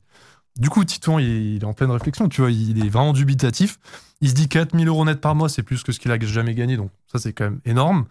Mais ce sera pas 4000 euros net toute l'année, puisque tu as quand même des périodes de vacances, de recherche de nouvelles missions. Il comptait acheter un appart avec sa copine, mais forcément, ça rend le dossier un peu plus fragile quand tu es en freelance. On peut pas globalement avoir d'après. c'est compliqué. Moi, j'ai entendu des gens qui ont réussi, mais c'est vrai qu'obtenir un euh, prêt en freelance, c'est pas évident. Sauf si t'as vraiment un un- background de, de plusieurs années. Il faut quoi. un revenu stable euh, d'un certain montant sur plusieurs années. Et euh, par exemple, moi, à un moment donné, j'y étais allé, j'avais un revenu stable, mais euh, c'était avec un gros client et plein de petits. Mm. En fait, il m'avait dit, en fait, s'il te lâche, si ce client-là te lâche, tu, Trop ne- dépendant, ouais. tu ne peux pas. Ouais. Donc en fait, il aurait fallu. Oui, il faut multiplier le nombre de clients et qu'en gros, soit, soit- donc c'est c'est des conditions très complexes. Alors le chat dit que tu as quand même congé sans solde à volonté. Oui, Voilà, non, mais, non, mais après, ils ont raison parce que c'est l'avantage. c'est l'indépendance, euh, la flexibilité qui est géniale. enfin. Ouais, ouais. Des horaires libres, Ouais, euh, très tu peux travailler de n'importe où. euh, En fait, là, Bahamas. Là, je cite surtout les inconvénients, mais il y a beaucoup d'avantages. hein. Ouais. Enfin, mais ça dépend de la personnalité, etc. Et le dernier inconvénient, parce que Titouan, il comptait peut-être monter une boîte dans quelques années, mais sans le chômage, euh, voilà, sans les aides, c'est plus compliqué, tu vois, faut pas se mentir non plus. Donc Titouan est dubitatif, et malheureusement, bah, on n'aura pas la fin de cette histoire parce que bah, l'histoire, notre histoire là, elle touche à sa fin. Oui. On ne saurait pas ce que Titouan a choisi. Mais là encore, mon but, c'est pas de décourager, mais surtout de prévenir les gens avant tout. Parce qu'on voit énormément de vidéos qui font miroiter euh, tu vois, des factures à 5 chiffres en freelancing. Tu as beaucoup de vendeurs de rêves Ouais, dans le milieu, mais la réalité, elle est quand même un peu différente. Donc pour mon cas personnel, comme je le disais, je suis en, en freelance et je gagne très bien ma vie. Euh, mais surtout, ça m'apporte plus de flexibilité, plus euh, d'indépendance. Je vois presque ça comme un état d'esprit, tu vois. Il T'as y a, des- d'autres arguments que euh, gagne plein d'argent. Oui, voilà. Imaginez, c'est ouais. toujours le high risk, high reward. En gros, c'est euh, tu fais des choix plus risqués. euh, parce que, en gros, si tu viens en freelance toute ta vie, tu cotises pas, tu arrives à la retraite, si, tu t'es pas débrouillé tout capital, seul, faut- oui, euh, après, si tu- rien en fait. c'est genre- Ouais. Enfin, moi, je suis dans cette situation-là, du coup, avec euh, la boîte, etc. En fait, euh, à la retraite, je travaille à l'étranger, je machin, j'aurais rien à la retraite. Donc, Mm. en fait, c'est. Ouais, mais tu ça oblige, un capital de Bah, du euh, coup, supérieur. tu dois être dans cet état Du coup, il faut y penser quand Ouais. t'as 20 ans. Je veux dire, les gens, il y a beaucoup de gens, je veux dire, mes parents, ils se sont posé la question de la retraite. Ils avaient, euh, Tard, ils, mais- étaient, ils étaient déjà bien plus Ouais. avancés que moi, qui me l'a supposé. J'avais 25 ans, quoi. Et, Enfin, je veux dire, et c'est- tout le monde n'a pas une personnalité qui, euh, Qui qui, Et, et on qui se rend pas forcément compte aussi euh, moralement de ce que c'est d'être entrepreneur, du coup, parce qu'on est dans cette Ouais. catégorie-là. Le, le- le côté de du jour au lendemain, tu peux perdre ton travail sans aucune raison, Ouais, sans rien. Tu te retrouves, enfin, tu as des charges, t'as des choses. Les, peut dire que c'est une charge mentale, quoi. Après, euh, comme il disait Mikos, c'est vraiment personnalité, tes objectifs, etc. Mais tu as des gens qui seront très heureux en CDI, peut-être même la majorité, je Ouais, sais ouais, pas. Donc, euh, donc voilà, Ch- chacun fait ce qui lui convient le mieux. Donc voilà. Alors, Je je pense que, que- su- suivant ouais. les modèles, tu peux quand même euh, cotiser, euh, parce que je vois les grandes discussions dans le chat, Ouais, ouais. tu peux quand même cotiser pour la retraite. Ouais. Euh, Ouais, mais faut c'est- toi-même souscrire un faire des voilà, pas automatique. recette enfin, Mais ils ont raison de préciser. hein. Moi, Ouais. J'avoue, je, je, je- généralise, voilà, mais- ouais, je généralise un peu, mais. Voilà, typiquement, quand tu as, euh, as une société ou un truc comme ça, que tu es président, tu n'as pas forcément de cotisation à la retraite. Enfin voilà. Hmm. Donc, euh, C'est moins évident, on va Ouais. dire. C'est pas automatique comme ça peut l'être pour salarié. Moi, je pense que vous l'aurez compris. Après les vendeurs de rêves, voici venus les briseurs de rêves. Donc, je pense que vous compris. Moi, je fais, par- je fais partie de la deuxième catégorie, hein, je pense. Mais je pense que certains me remercieront plus tard, peut-être. Mais en tout cas, s'il y avait une chose qu'on pourra jamais débunker sur le métier de développeur, c'est qu'on fait quand même le, meilleur- le meilleur métier du monde. on est d'accord. Voilà, et ça, ça fait plaisir. Voilà. Pour finir sur une bonne note. Exactement, non, mais justement, Je on ne est suis pas d'accord. On va se battre. Et, et, et c'est ça qui, en fait, au fond, c'est c'est ça qu'il faut dire, c'est que tout ça, toi, toi, tu fais juste des mises en garde euh, pour qu'il n'y ait pas de, de, de déception Voilà. et que parce que ça, ça peut quand même Mais après, je suis piquant volontairement. donc Les gens, ils peuvent le comprendre. mais- Exactement. Et puis, et puis la réalité, c'est que ça a un impact dans le réel. Les, les gens qui vendent du rêve euh, et qui vont faire faire des choix à des petits jeunes euh, au Mm. lycée, euh, ça- tu, tu ruines pas ta carrière si tu, si tu, voilà, si tu changes d'avis ou si tu te, re- si tu te rediriges. Voilà, Aujourd'hui, c'est vraiment possible de, de, de changer, mais quand même, c'est pas rien de, de s'engager Ouais, dans quelque chose euh, sur des fausses idées euh, Ouais. et de se prendre des déceptions de fou. Donc, si vous voulez faire, faire du dev, c'est une très bonne idée. C'est un excellent métier. Ouais. Faites-le pour les bonnes raisons. Je serais très curieux d'avoir s'il y avait des chiffres de redirection professionnelle euh, chez le développeur, par exemple. En effet. ça- Mais en tout cas, ce qui est sûr, c'est qu'il y a beaucoup de reconversions prof- Ouais. professionnelles vers le dev. Dans ce milieu, Ça. Oui, ça c'est sûr. ouais. En effet. En tout cas, c'était hyper intéressant. Bah, merci. Euh, Merci et et j'ai- l'impression que le, ça a passionné le chat. Ah ouais, mais. Mais c'est Bah, le genre de. voulu, voulu inviter le frère le codeur. hein. Mais non, mais en fait, c'est le, c'est le genre de sujet qui sont. euh, euh, qui intéressent tout le monde. Voilà, Ouais, dans ouais, l'écosystème, c'est. euh, Puis c'est toujours difficile de parler d'argent. Euh, bah, en France, bon, c'est ce que dit tout le monde. hein, en Oui. France, c'est tabou. En vrai, de moins en moins quand même, c'est ça pas la va. preuve, on en parle. Voilà. Mais, Mais- c'est vrai que des gens peuvent vite te tomber dessus pour ça. Moi, j'essaie de sourcer au maximum, tu vois, Ouais. pour essayer d'être un peu crédible. Donc voilà, j'espère que le message est passé après. Oui, C'est ça. Et puis voilà, dans, dans tous les cas, n'hésitez pas à, chacun à, fait ce qu'il veut. à après. partager aussi votre expérience à vous, qui est peut-être différente. Et, et, et voilà, et on en discute tous ensemble. N'est-ce pas? Parce qu'on est des, des, des gens grands. Voilà. polis. Genre civilisé. Exactement. Euh, et je pense qu'on arrive euh, à la fin de cette émission. Euh, je vous l'annonce qui a été euh, la plus longue de, de cette. de cette J'arrive même plus à parler. on est fatigué, on est C'est tous fatigués. un marathon. J'espère que, en tout cas, vous avez trouvé ça intéressant. Euh, ça, ça débat sur les sources. Je vois que ça débat sur les sources. Que- mais c'était sûr. Non, mais c'est normal en fait. Mais en fait, que- jette un pavé dans la mare après. et- en fait, surtout sur les, en gros, sur les, les sources euh, dans ces écosystèmes-là, ce qui est complexe, c'est qu'elles dépendent de qui veut bien les donner. Euh, Et donc, ça dépend des écoles en question, du fait que ça disclose. Non, mais les taux de réussite et taux de et taux d'embauche, c'est les chiffres les moins sûrs que j'ai pu donner. Ça, je, ça, je concède. Après, pour être, pour être dans le truc et recruter en ce moment du, du senior développeur, etc., euh, les chiffres me paraissent complètement cohérents. Ouais. Enfin, Ah c'est oui, c'est- on est dans- c'est juste, j'ai précisé sur le nombre d'expériences parce que quand je voyais des chiffres à 500, 600, 700, je dis attention, on est quand même sur des profils qu'on déjà Plutôt senior, plutôt, plutôt senior, c'est pas les chiffres de junior, mais, euh, T'avais raison. mais par contre, c'est- c'était cohérent par En tout cas, euh, moi je l'ai trouvé très très cool. Merci, euh, merci à vous Avec deux de, plaisir. de l'avoir partagé avec moi. Et où est-ce qu'on peut vous, vous retrouver? Les actus de Nox ça se, ça se- Euh, Alors, bah, bah, principalement sur le, sur le Discord, pardon, Ouais. enfin sur le site web, il y a. euh, si vous voulez vous abonner à la newsletter aussi, ce qui permet de savoir un petit peu tout ce qui se passe sur Menhir, sur Nog et tout ça. Et le Discord, c'est là où on est le plus actif, où on répond à la communauté, etc. Et, et du coup, voilà, si vous voulez les dernières news, les dernières choses. Et, et si jamais pour les gens qui sont encore intéressés par le Kickstarter, et qui n'ont pas eu le temps de participer en septembre dernier, on a mis en place un late pledge. S'il y a des gens qui veulent participer, qu'ils n'hésitent pas. C'est directement sur le site de sur Kickstarter, sur. Ok. N'hésitez pas à aller voir. Donc euh, tout n'est pas tout n'est pas perdu, Super. euh, même s'ils ont passé le, Exactement. le Kickstarter. voilà. Merci Et beaucoup en tout cas. Où est-ce qu'on- et toi, on peut te retrouver sur. euh, Bah, principalement sur euh, YouTube, hein, vous YouTube. tapez le frère codeur ou TikTok. Je fais un peu de TikTok dernièrement. Et du- ça, tu ça fais du Twitch ou pas bien. Twitch, j'ai jamais fait. pas trop. Bah non, mais Quasiment jamais. Peut-être un jour. Peut-être un jour. ouais, peut-être un jour. mais Sinon, voilà, sur pas. YouTube, le frère codeur. Et pour féliciter les gens euh, qui sont restés au bout de cette émission Mm. extrêmement. On est combien là encore extrêmement Je ne sais pas, j'ai pas l'info. Euh, mais pour vous féliciter, eh bien, nous allons euh, faire passer dans le chat un lien d'invitation pour 100 personnes pour le Discord de euh, Underscore. Euh, Mais moi, je suis pas dessus. hein. bah non, mais en fait, j'ai publié un lien sur Twitter. euh, il, Ouais, il a été il expiré. vidé instantanément. Euh, et on, on fait exprès de faire en sorte que ce soit pas La foire. le, le rush, etc. Donc, n'hésitez pas à utiliser ce lien. Voilà, normalement, il y a 100 places. Et, et on se retrouve sur Discord pour discuter de, de cette émission et pour poursuivre le, le débat. Sur ce, je vous souhaite une très bonne soirée. Et, euh, et puis, on se dit à dans deux semaines pour Underscore. Bye bye. Merci beaucoup.